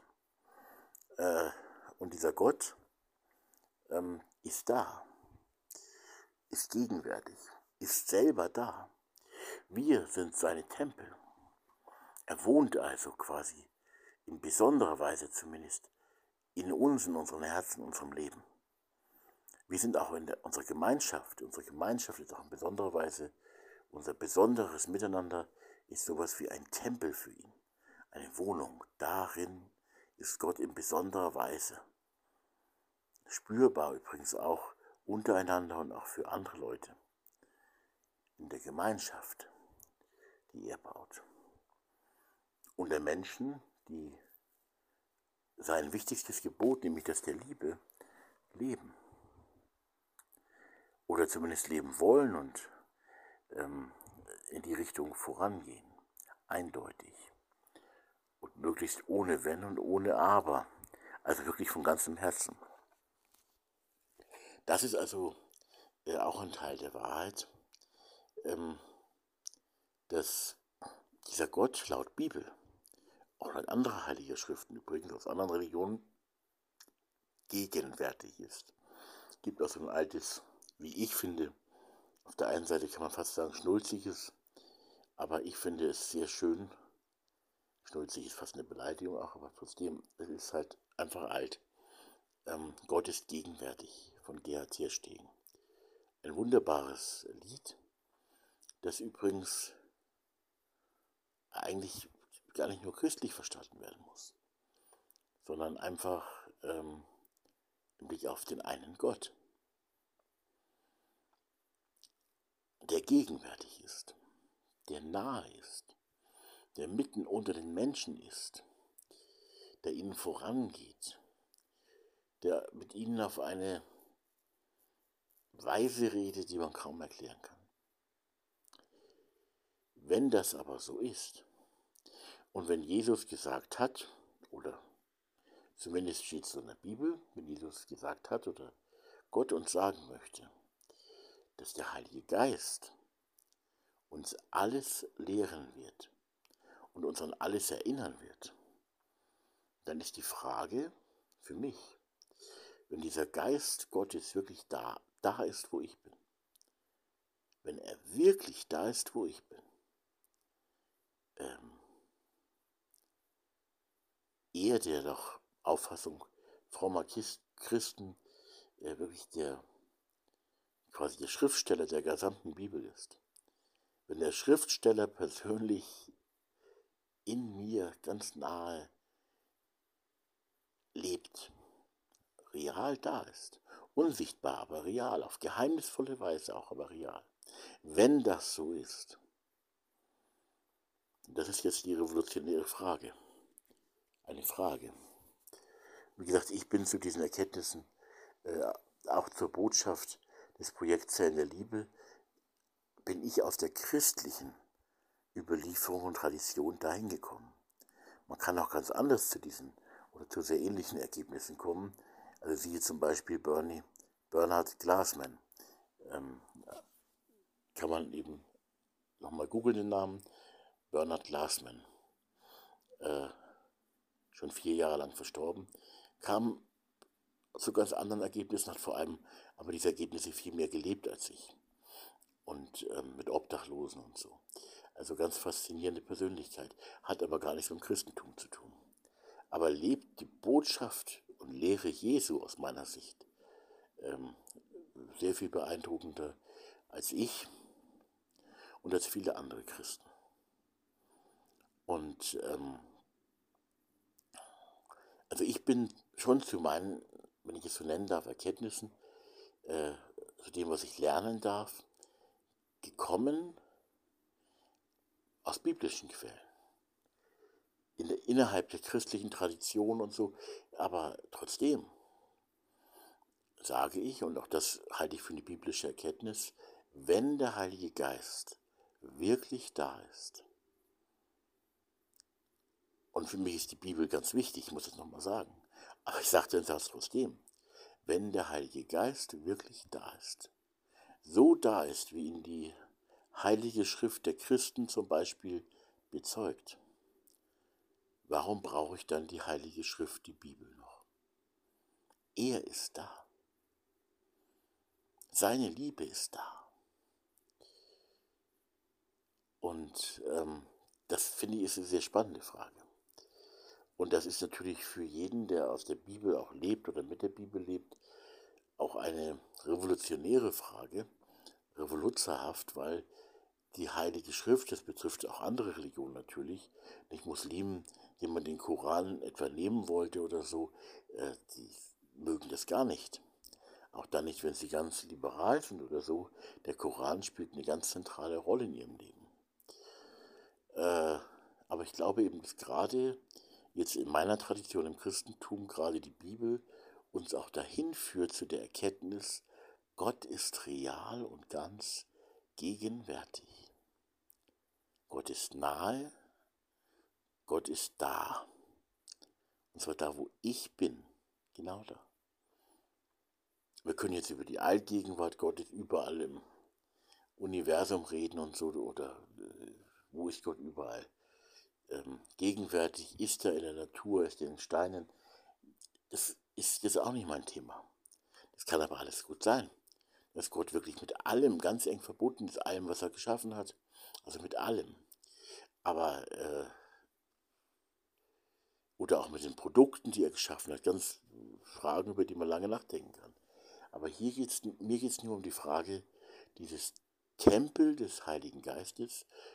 Ihr seid der Tempel des Heiligen Geistes. Also wir als Einzelpersonen, besonders aber wir in Gemeinschaft. Wir als Gemeinschaft, in der die Liebe Gottes wohnt, wohnen darf. Da ist Gott gegenwärtig.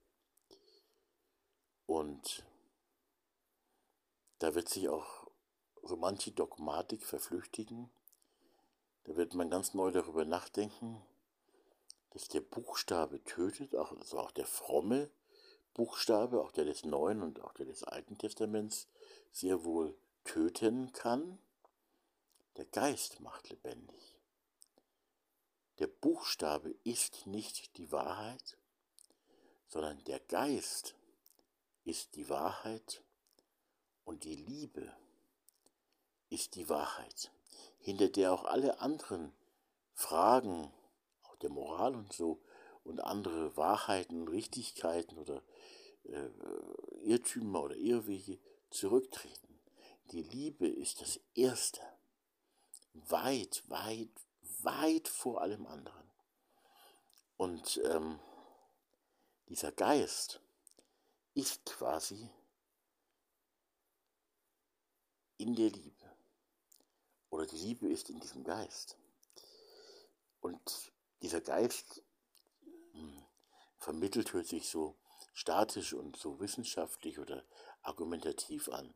Dieser Geist vermittelt die Liebe nicht nur, sondern er schenkt sie auch und er ist auch diese Liebe, die quasi in uns und zwischen uns und auf dieser ganzen Welt fließen möchte und eigentlich schon in Fülle quasi herumfließt, hätte ich fast despektierlich gesagt, also umeinander fließt, fließt und fließt und aber eigentlich fließen möchte ähm, in Herzen und durch Menschen zu anderen Menschen und zwischen Menschen. Ähm, der Geist ist die Wahrheit und nicht meine Bibel. Die Liebe ist die Wahrheit. Die Nächstenliebe ist eine hohe Wahrheit, vor allem eine zum Leben, eine Lebenswahrheit und Lebensweisheit, die aber auch Leben sein will und muss. Und äh, die Liebe ist die Wahrheit und nicht ähm, der, der Buchstabe meiner Bibel. Dennoch gibt es in meiner Bibel Texte, die in besonderer Weise von der Nähe, von der Gegenwart und von der Liebe Gottes und von der göttlichen Liebe und vom Willen Gottes, dass Gott Liebe will, reden. Und ich glaube, das sind schon auch besondere und zentrale Texte. Und wie gesagt, ich glaube, Gott spricht sie auch. Der Geist spricht diese Texte. Und wir sollten sie hören. Und die Debatte über die Frage, was jetzt Jesus tatsächlich gesagt hat oder nicht, die können wir vor allem gesellschaftsrelevant, also für die Menschen, die große Mehrheit in unserer Gesellschaft, sowieso nicht beantworten. Also auch die theologische Forschung kann es nicht wirklich beantworten. Die äh, kann vielleicht sagen, wie nach dem aktuellen Stand und ihrer Meinung nach, vielleicht auch korrekterweise, die Quellen sagen, was Jesus gesagt hat, die Quellen, die man gefunden hat, die vorhanden sind, und dass man für bestimmte andere Jesus zugesprochene Worte keine Quellen hat. Und wenn ich das so als Laie sagen darf, und deswegen hat Jesus hier nicht gesagt, das kann alles so genauso sein. Aber es ist heute nicht mehr wichtig, äh, weil die Menschen sowieso nicht an die Bibel glauben und da kann auch der Professor sowieso kommen und sagen, ja, aber Jesus hat das ja so gesagt. Diese Worte. Ja, diese anderen Worte hat Jesus nicht so gesagt. Aber diese Worte eben schon. Und ähm, dann heißt das noch lange nicht, dass die Gesellschaft dann sagt, ach so, also bestimmte schon, andere nicht. Sondern in der Gesellschaft ist eine Wahrheit angekommen, die nicht wirklich wahr ist, nämlich die, also jetzt in der westlichen Gesellschaft, was die Bibel angeht, sagt die große Mehrheit, äh, dass es natürlich alles nicht, äh, nicht wirklich so passiert, nicht wirklich so gesagt worden. Und was dann ja noch eine andere Schiene ist, es ist auch keine Wahrheit darin. Denn das ist ja etwas, was ich auch, auch mal lernen durfte. Ich glaube auch bei irgendeinem Professor oder hat mich darin bestärkt oder so, ich weiß es nicht mehr. Und der hat eben auch gesagt, also nicht beim Studium, sondern bei so einer Tagung war es auch, glaube ich, es geht äh, nicht nur um das, was tatsächlich äh, gesagt worden ist, sondern äh, um die, oder was tatsächlich passiert ist, sondern auch um die Weisheit und um die Wahrheit, die in einem Text drin steckt. Oder ich würde dann sagen, was will der, der Herr, was will Gott, was will der Kyrios, der Geist Gottes, was will die Liebe Gottes uns durch diesen Text sagen, was spricht sie zu uns heute? Und das ist eine ganz wichtige Frage. Also ein Beispiel. Im Alten Testament steht eine spannende Geschichte, die gerade äh, so in Kinderbibeln gerne auch mit hineingenommen wird, die Geschichte.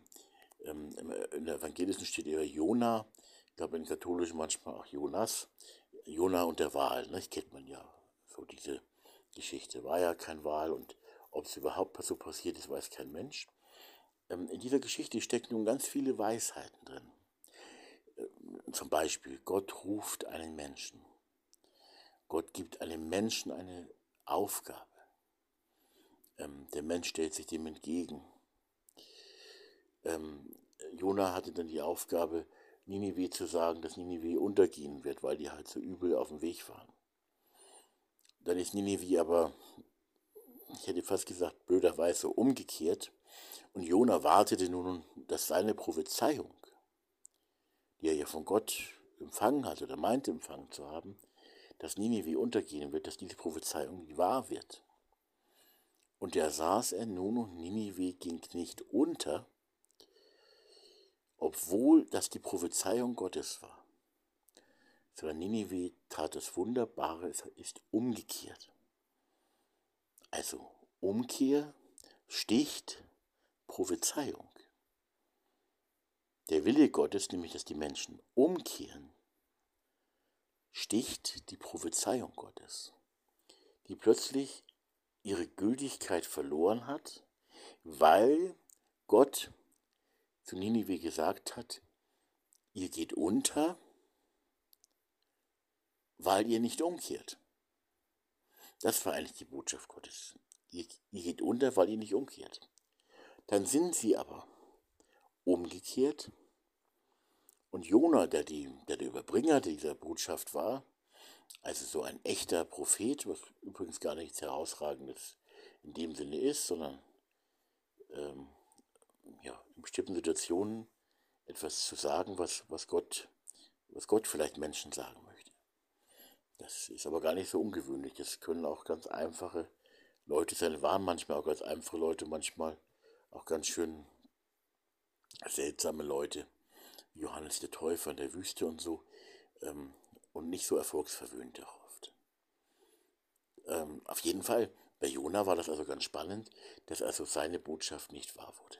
Jetzt kann man lange darüber nachdenken, ob dieser Jona jemals gelebt hat, ob er jemals im Bauch von irgendeinem äh, Wal oder von einem riesigen Fisch war oder von einem Walhai, wenn man das zoologisch genau betrachtet.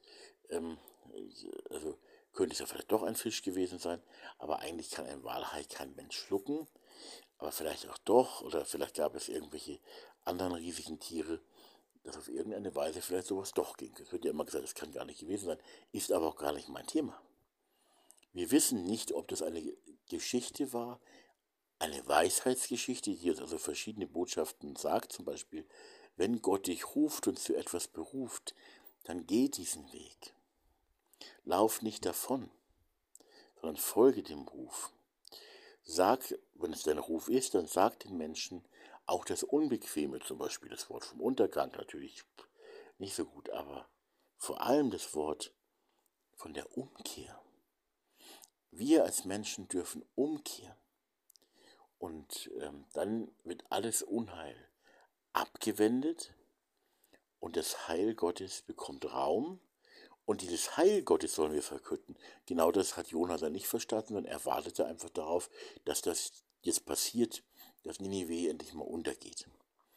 Und Gott hat eben, ja, jetzt mal in Kurzform gesagt, Gott hat seine Meinung geändert, weil die Menschen in Ninive umgekehrt sind. So, also viele äh, wunderbare äh, Weisheiten dieser Weisheitsgeschichte.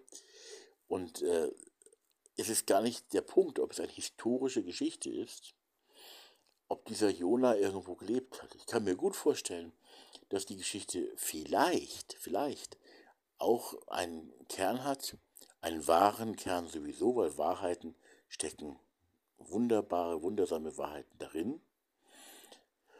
Aber nicht nur eine, nicht nur Wahrheit als Kern, sondern tatsächlich äh, also historische Wahrheit. Also da kann so ein historischer Kern sein. Es gab vielleicht wirklich mal einen, einen Jona und vielleicht ist der Jona irgendwie auch mal von Gott berufen worden und dann davongelaufen und dann auf geheimnisvolle Weise ähm, doch bewegt worden von Gott gegen seinen Starrsinn einer Stadt, vielleicht sogar Ninive, äh, eine Botschaft zu bringen. Das kann alles sein. Aber wenn man sich darüber den Kopf zerbricht, vergisst man leicht die Botschaft dahinter. Also für mich ist ja die zentrale Botschaft, ähm, wenn ich Ninive mit unserer Welt heute vergleiche. Es gibt viele im frommen christlichen Bereich angesiedelte Menschen, die sagen, Gott hat prophezeit, diese, der Weltuntergang kommt. Finstere Zeiten müssen kommen, weil das steht auch so in der Bibel.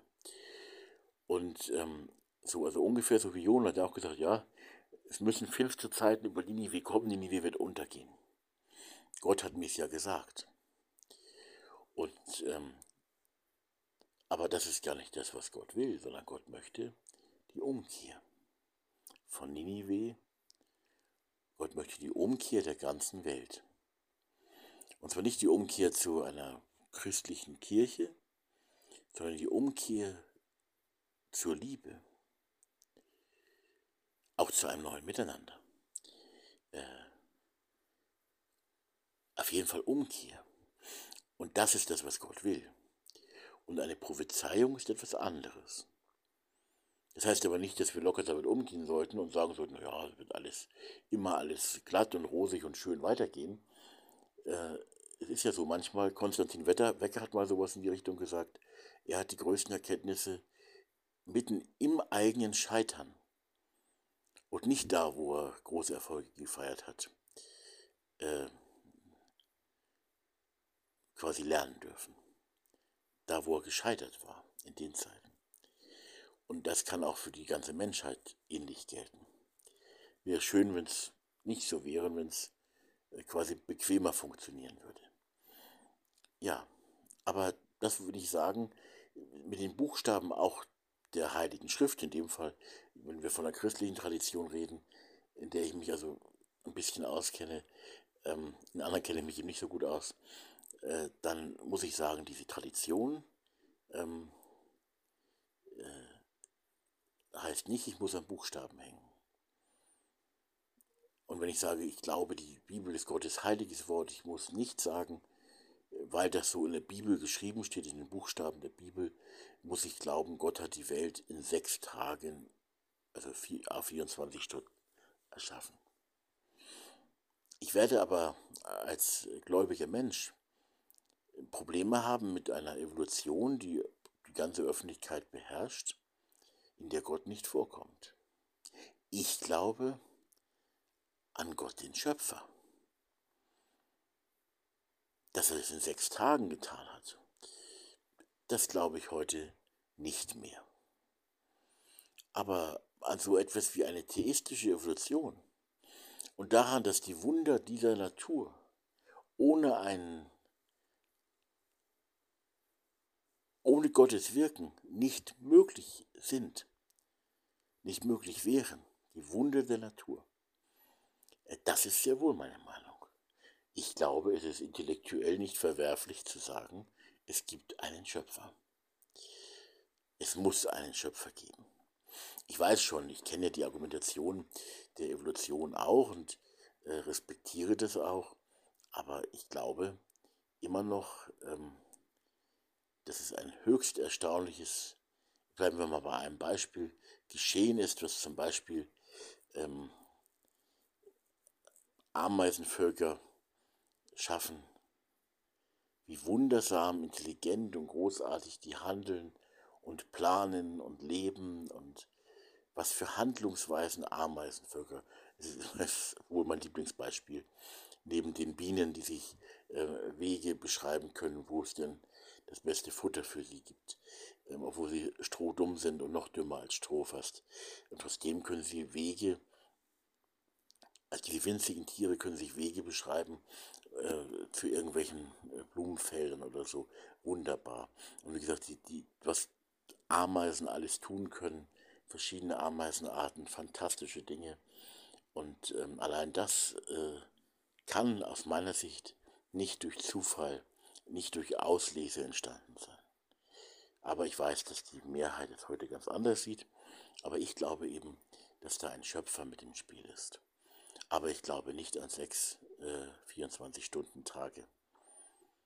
Wie ich es früher, glaube ich, mal getan habe. Und wie es auch viele entschiedene Christen tun.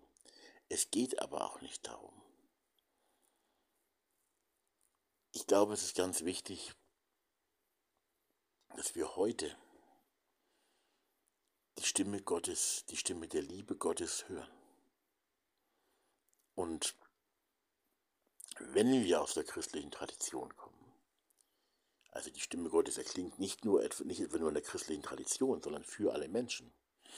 Aber wenn wir aus einer guten christlichen Tradition kommen, dann können wir natürlich in besonderer Weise auch durch die Bibel dahin geführt werden und der Geist Gottes, der uns alles lehren wird und an alles erinnern wird, wirkt da natürlich mit. Aber ich, man muss das vielleicht auch mal sagen, Jesus hat keine Bücher geschrieben. Er hat nicht, so dass wir wüssten, das wüssten, gesagt, ähm, meine lieben Jünger, schreibt mal vier Evangelien oder schreibt irgendwelche Lehrbriefe auf hinterher und verkauft oder verschenkt dann Bibel. Also wie gesagt, die Bibel kann für Menschen ein ganz großer Segen sein. Aber das hat Jesus so nicht gemacht. Sondern er hat gesagt,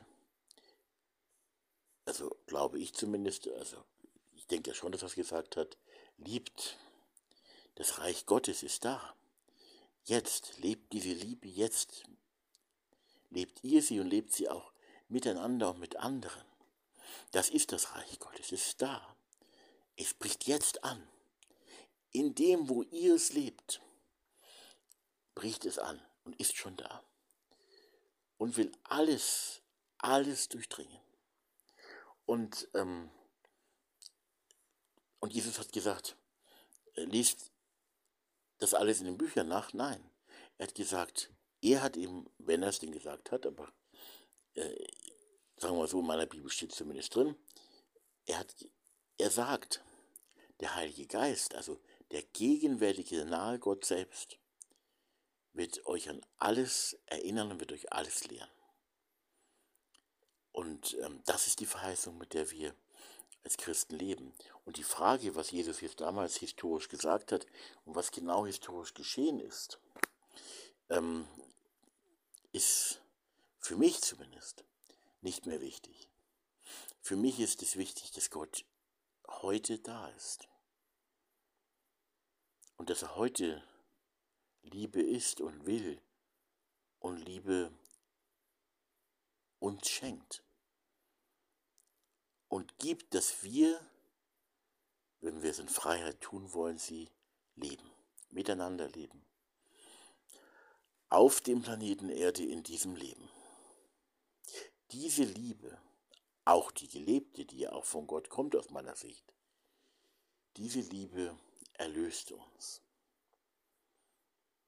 Sie ist die Erlösung von Gott für uns und alle.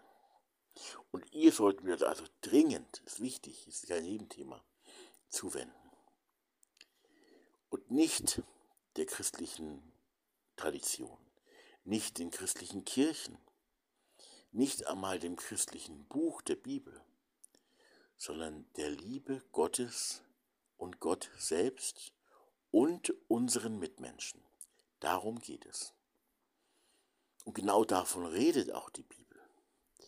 Das wird aber nicht immer deutlich. Auch im Alten Testament gibt es schon Texte, die genau das zeigen, auch im Blick auf die Nächstenliebe und etwas zu sagen haben, im Blick auf die Fremden auch. Also, weil einfach alle Menschen Menschen sind, darum geht es. Und ähm, es ist ja immer noch für uns befremdlich.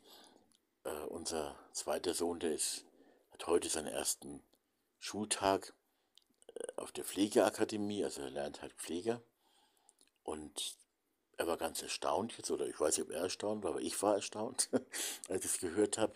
In, in, der Klasse, in der er ist, da sind, ich habe jetzt nicht, bin nicht sicher, wie viele es genau sind, aber ich glaube zwei Drittel ungefähr sind nicht deutscher, nicht deutschstämmige Leute. Also kommen von irgendwo aus anderen Ländern und also von ganz woanders her. Zwei Drittel ungefähr. Ein Drittel sind Deutsche. Ungefähr. Auf dieser Pflegeschule, auf dieser Pflegeakademie. Das ist, äh, es sind alles Menschen. Und das will ich ihm sagen. Und das ist aber im Alten Testament, wie gesagt, das ist nicht im Alten Testament nicht immer so klar, wenn es dann darum geht, dass die Kriege geboten werden, angeblich von Gott oder so. Das, äh, deswegen tue ich mich auch schwer damit zu sehen, was ist jetzt wirklich Wort Gottes. Es gibt da klare Unterschiede, glaube ich, aber es, es leuchtet auch im Alten Testament immer schon mal wieder auch die Liebe zu den anderen, zu den Fremdlingen und so durch. Eben weil ja alles Menschen sind. Und weil ja, das ist ja zumindest meine These, es wohl so war, dass Gott eigentlich auch, ähm, dass der Gedanke war, dass Israel in besonderer Weise, das Volk Israel, leuchten soll. Also durch die Art, wie sie zusammen leben und Liebe leben und mit Gott leben. Und das sollte den anderen Völkern, die noch ganz woanders waren, äh, zum Licht werden und ihnen helfen, dass auch sie äh, so leben können mit dem gegenwärtigen Gott. Das hat ja nicht funktioniert. Und es hat ja auch, muss man auch ehrlicherweise zugeben, dann auch mit der christlichen Kirche nicht so wirklich funktioniert. Nicht? Wir waren auch mit den christlichen Kirchen und sind es auch heute oft ganz woanders, nur nicht auf diesem Liebestrip, hätte ich fast gesagt. Denn der Liebestrip ist der Trip der Kirche, wenn sie Jesus nachfolgt. Aber es ist eben auch der Trip, nicht der Trip, der Weg, den Gott für alle Menschen vorgesehen hat. Sagen wir ja, ja, aber es gibt natürlich nur wenige Auserwählte. Der Wille Gottes ist Liebe.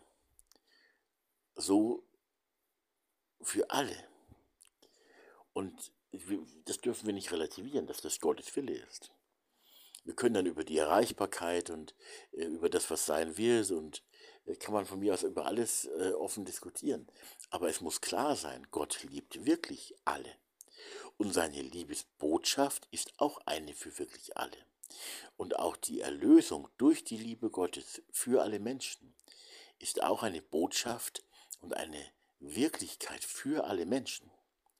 Und ähm, äh, das muss klar sein. Diese Botschaft umfasst alle Menschen und natürlich ist es ganz wichtig, dass Menschen sich quasi dazu bekehren. Also das heißt einfach auch sich öffnen oder geöffnet werden, sich öffnen lassen und sich dann auf diesen neuen Weg der Liebe einlassen äh, und sich erlösen lassen und sich befreien lassen und auch, auch begreifen, dass Gott sie selber sehr stark lieb hat sehr stark liebt. Und er liebt sie sehr stark, unabhängig davon, ob sie richtig glauben, ob sie schuldig sind oder was auch immer. Denn die Liebe Gottes hängt eben nicht vom richtigen Glauben oder vom richtigen Leben der Menschen ab, so wichtig es auch ist, an die Liebe zu glauben und die Liebe zu leben. Aber Gottes Liebe zu den Menschen hängt davon nicht ab, sondern Gott liebt die Menschen. Ebenso wie der Vater im Gleichnis vom verlorenen Sohn. So liebt Gott die Menschen. Auch in der Zeit, wo der Sohn ganz woanders an den Schweinetrögen, ganz weit weg war von, von seinem Vater. Der Vater hat ihn geliebt und gewartet und dann kam er zurück und es gab ein großes Fest. Und ähm, so ist Gottes Liebe. Dann sagst du vielleicht, was ist, wo Menschen nicht umkehren zur Liebe? Umkehren zur Liebe heißt übrigens auch zur Liebe untereinander und auch zur Liebe zu den Andersgläubigen und zu den anderen Menschen überhaupt, auch zu den Feinden. Äh, was ist dann, wenn Menschen dazu nicht umkehren? Dazu sage ich an der Stelle nur eins, Gott weiß es. Und ich sage noch ein zweites, da wo sie nicht umkehren, da ist das schon falsch. Und es ist auch nicht etwa unbedeutend, sondern hat auch Folgen. Das, das muss man alles sagen. Ähm, aber es ist immer auch der Gott, der zugleich Richter und Verteidiger ist. Gott ist eben nicht der Ankläger. Er deckt bestimmt vieles auf, was nicht in Ordnung ist. Aber Gott ist nicht der Ankläger, sondern er ist zugleich der Richter und der Verteidiger. Also für die Menschen in ihrer Schuld, auch in ihrem Unglauben. Er ist Richter und Verteidiger. Und er ist, auch wenn er Richter ist, die Liebe für die Menschen, die, um bei diesem Bild zu bleiben, die vor Gericht stehen.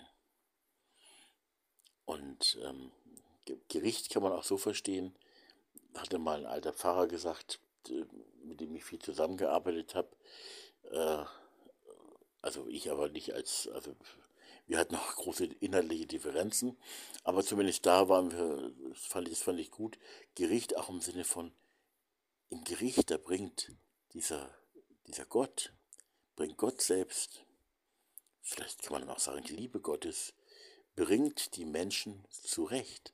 Im, Gerecht, Im Gericht wird zurechtgebracht. Auch in dem Sinne kann man das natürlich, äh, das Gericht verstehen und nicht als etwas Angstmachendes. Das ist vielleicht noch ein ganz wichtiger Aspekt. Wir haben ja oft versucht, Menschen, also die christliche Tradition, Menschen versucht zum richtigen Glauben zu bringen oder zum angeblich richtigen Glauben, indem wir ihnen Angst gemacht haben und dann vor der Hölle und so, vor dem Gericht und dann gesagt haben, aber du musst nur umkehren und dann brauchst du keine Angst mehr haben. Äh, man könnte es auch anders sagen, aber man könnte auch sagen, du brauchst keine Angst haben, denn du bist so stark geliebt. Deswegen kehr doch um zur Liebe. Und zur Liebe umkehren heißt nicht unbedingt äh, zur christlichen Tradition, zum christlichen Buchstaben, zu einer christlichen Moral umzukehren, sondern umkehren zur Liebe heißt umkehren zur Liebe. Das heißt zu begreifen, man wird geliebt von Gott, zu begreifen, die anderen Menschen werden auch geliebt von Gott und dann ähm, den Weg zu gehen, wo es um die Liebe in Menschenherzen und unter uns Menschen geht. Diesen Weg zu gehen. Und ähm, das kann also was ganz Neues sein.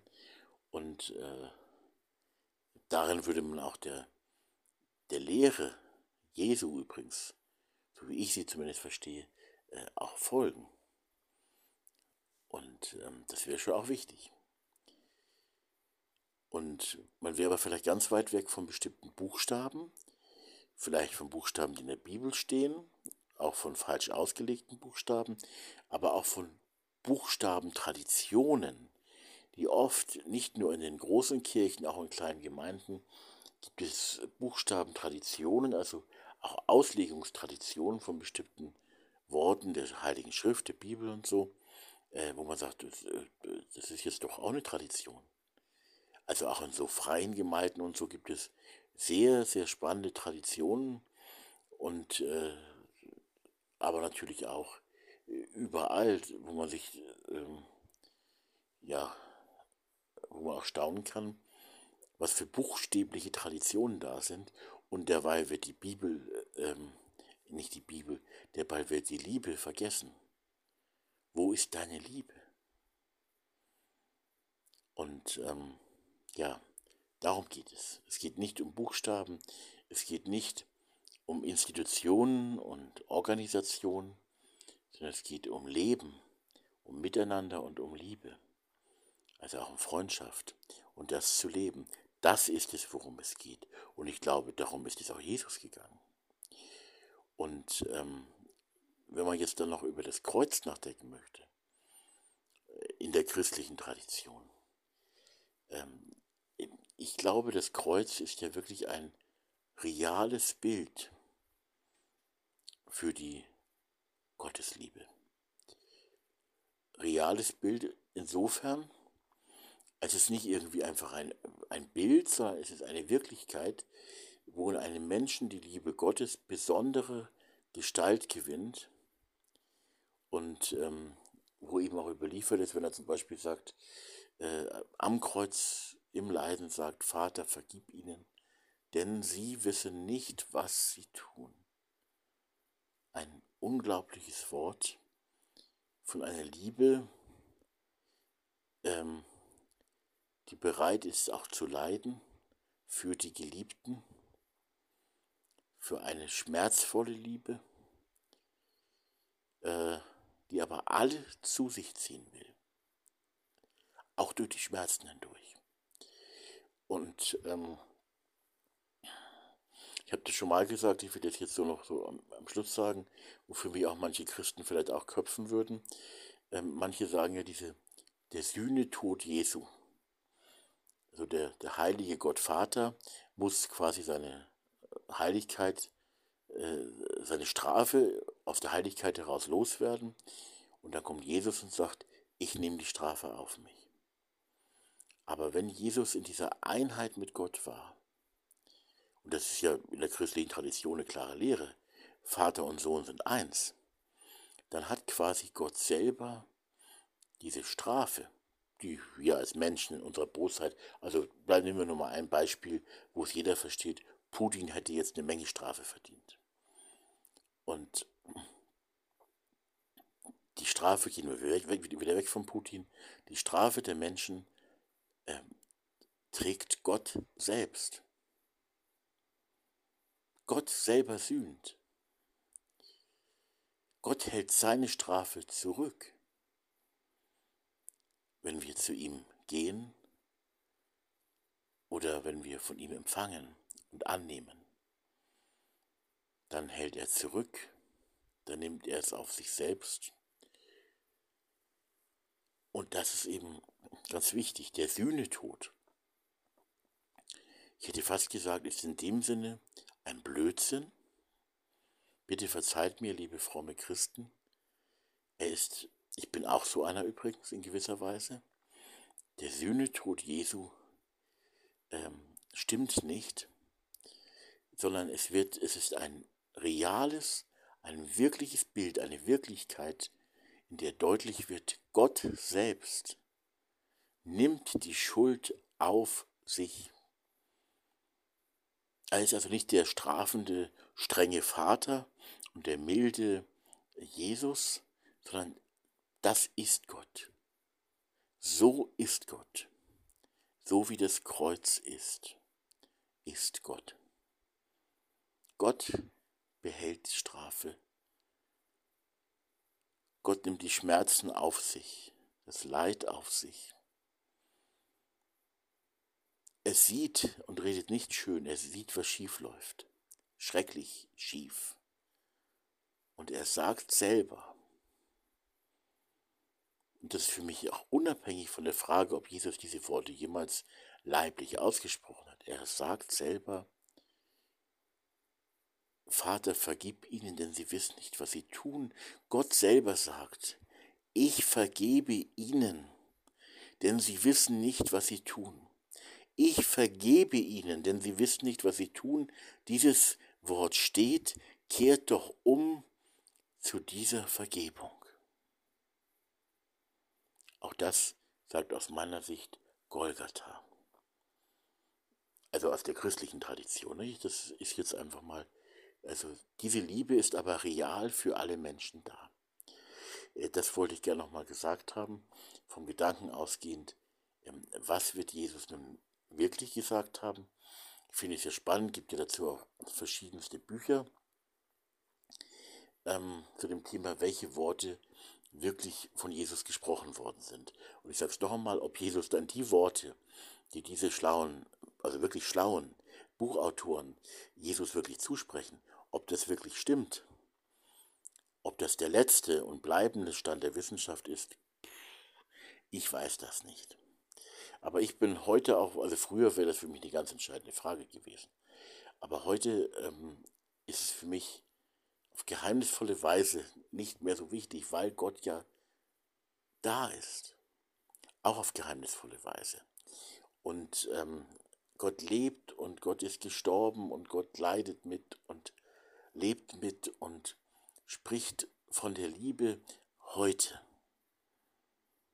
Und ähm, es gibt auch Leute, die mögen mich vielleicht dann fragen und sagen, Mensch Thomas, äh, wie kommst du eigentlich darauf? Äh, es könnte ja auch sein, dass es gar keinen Gott gibt. Oder es könnte auch sein, dass Gott eben gar nicht von dieser Liebe redet. Das stimmt alles gar nicht. Wie kommst du darauf, dass Gott die Liebe ist, von der Liebe spricht, Liebe gibt und Liebe auch gelebt will? Äh, woher weißt du das? Und ich würde antworten, ich weiß es ähm, in, im Sinne dessen, wie man normalerweise Wissen versteht, weiß ich es nicht. Und ähm, ich kann es auch jetzt, jetzt rede ich schon eine Stunde hier wieder in diesem Teil, ich kann es auch nicht wirklich erklären. Ich kann es nicht wirklich äh, erklären. Ich glaube aber, jetzt greife ich mal die Argumentation für die Nicht-Religiösen, für die Nichtgläubigen, auch für die Atheisten auf, ich glaube, dass diese Liebe, also jetzt die gelebte unter Menschen, Klammer auf, das ist die Lehre Jesu oder die Lehre Gottes oder die Lehre des besten, des goldenen Weges für das Miteinander unter Menschen, Klammer zu. Ich glaube, eben das glaube ich, dass es auch zutiefst von der Logik her, ich argumentiere jetzt nur mal von der Logik, vom Sinn her, der sinnvollste Weg ist, wenn wir einander alle lieben. Und ähm, ob das jetzt noch die Gottesoffenbarung ist, wie gesagt, äh, auch für Atheisten vielleicht können auch sie es so sehen, dass äh, das sinnvollste und beste Miteinander eines in der Liebe ist. Und wenn ich jetzt vom Gottesgedanken ausgehe, das ist nochmal ein anderer Weg, äh, aber trotzdem, wenn es wenn es einen Gott gibt, wenn es einen Gott gäbe, was ich glaube, aber wenn es einen Gott gibt,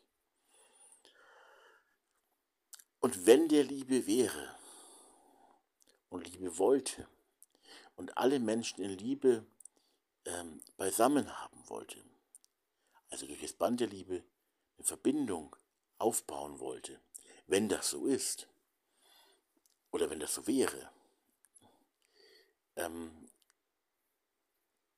dann würde dazu eben wirklich auch die Freiheit gehören. Und das heißt, er kann sich eben nicht hinstellen und diese Liebe einfach mal eben äh, per Lautsprecherboxen den Menschen sagen oder übers Internet jedem eine E-Mail schicken oder so. Das kann er nicht. Das kann selbst ein unglaublich riesenhaftes Wesen nicht, das alles geschaffen hat und insofern in gewisser Weise in allem sein müsste oder größer als alles sein müsste oder wie man das auch formulieren möchte. Und auch wenn es nur ein Gott ist, das habe ich ja schon häufiger gesagt, dieser eine Gott ist doch auf jeden Fall äh, größer als zig Milliarden Menschen. Also ist auch die Frage, ob unsere Definition von diesem einen Gott, so wie er eigentlich ja äh, in der Christenheit noch stärker im Islam vertreten wird, äh, ob wir das auf Dauer so halten können oder ob, ob Gott auch sowas ist wie ein Einssein. Vielleicht sogar ein bisschen in Richtung, wie es manche Buddhisten verstehen. Ähm, also es wird, es wird für uns Menschen, glaube ich, äh, wenn wir diesen Weg weitergehen, nicht schlechter werden, als es heute ist. Und wir legen heute viel Wert auf die Individualität und wir müssen keine Angst haben, es wird nicht irgendwie schlechter werden, aber anders. Und äh, es wird ein innigeres Verbundensein geben. Und äh, also wenn es jetzt also einen Gott gibt, gehen wir mal von dem Gedankengang jetzt weiter. Und er wäre die Liebe und, und sein Herzenswunsch für seine Menschen, für seine Menschheit, wäre Liebe. Und nichts als Liebe, wäre die Liebe. Wenn das so wäre, ähm, was sollte er tun? Um genau das den Menschen zu sagen, mitzuteilen, mitzugeben auf ihren Weg. Ein ganz schwieriges Thema, weil, wie gesagt, Lautsprecherboxen und eine Nachricht über alle E-Mail, über alle Internetkanäle oder so, das geht nicht. Wie soll er es schaffen? Und ich glaube, er kann es nur schaffen, zum Beispiel durch kleine, wirklich schwache Menschen. Wie du es bist, wie du einer bist, auch wie ich einer bin. Klein und schwach und unbedeutend. Gut dürfen auch große sein, aber kleine und schwache und unbedeutende. Die versuchen das zu leben und weiterzugeben. Ich meine, unbedeutend ist eigentlich kein Mensch. Ne? Und dass da etwas Neues unter den Menschen wächst. Und ich habe mal in einer anderen Folge gesagt, so etwas wie eine Stimme Gottes, die über allem erklingt, für alle erklingt. Ich glaube, es, es erklingt, es erklingt jetzt und nicht erst jetzt eine Stimme der Liebe für alle. Eine Stimme der Liebe für alle erklingt. Und ähm, äh, das ist dann wieder so ein Geheimnis. Und äh, ja, ich glaube, äh, diese Stimme wird in Zukunft auch durch das Leben von bestimmten Menschen, durch das Leben ihres Miteinanders, von ihrem Miteinander, wird diese Stimme in besonderer Weise noch immer stärker erklingen und wird immer mehr Menschen mit hineinnehmen. Nicht hinein manipulieren oder zwängen oder so, sondern mit hineinnehmen. Und ähm, äh, ich glaube das, diese Stimme und dass dieser Gott ein Gott der Liebe ist. Wenn du jetzt sagst, ja, wenn um nochmal zum ursprünglichen Thema zurückzukommen, wenn du sagst, ja, wie, wie kommst du denn darauf? Dann würde ich sagen, ja, ähm, eine Stimme, die ich nicht erklären kann. Eine leise Stimme eine, die nicht etwa mir gehört, eine Stimme für uns, für uns, für ein neues Wir auch, erklingt. Geheimnisvoll, real, unerklärlich. Es klingt.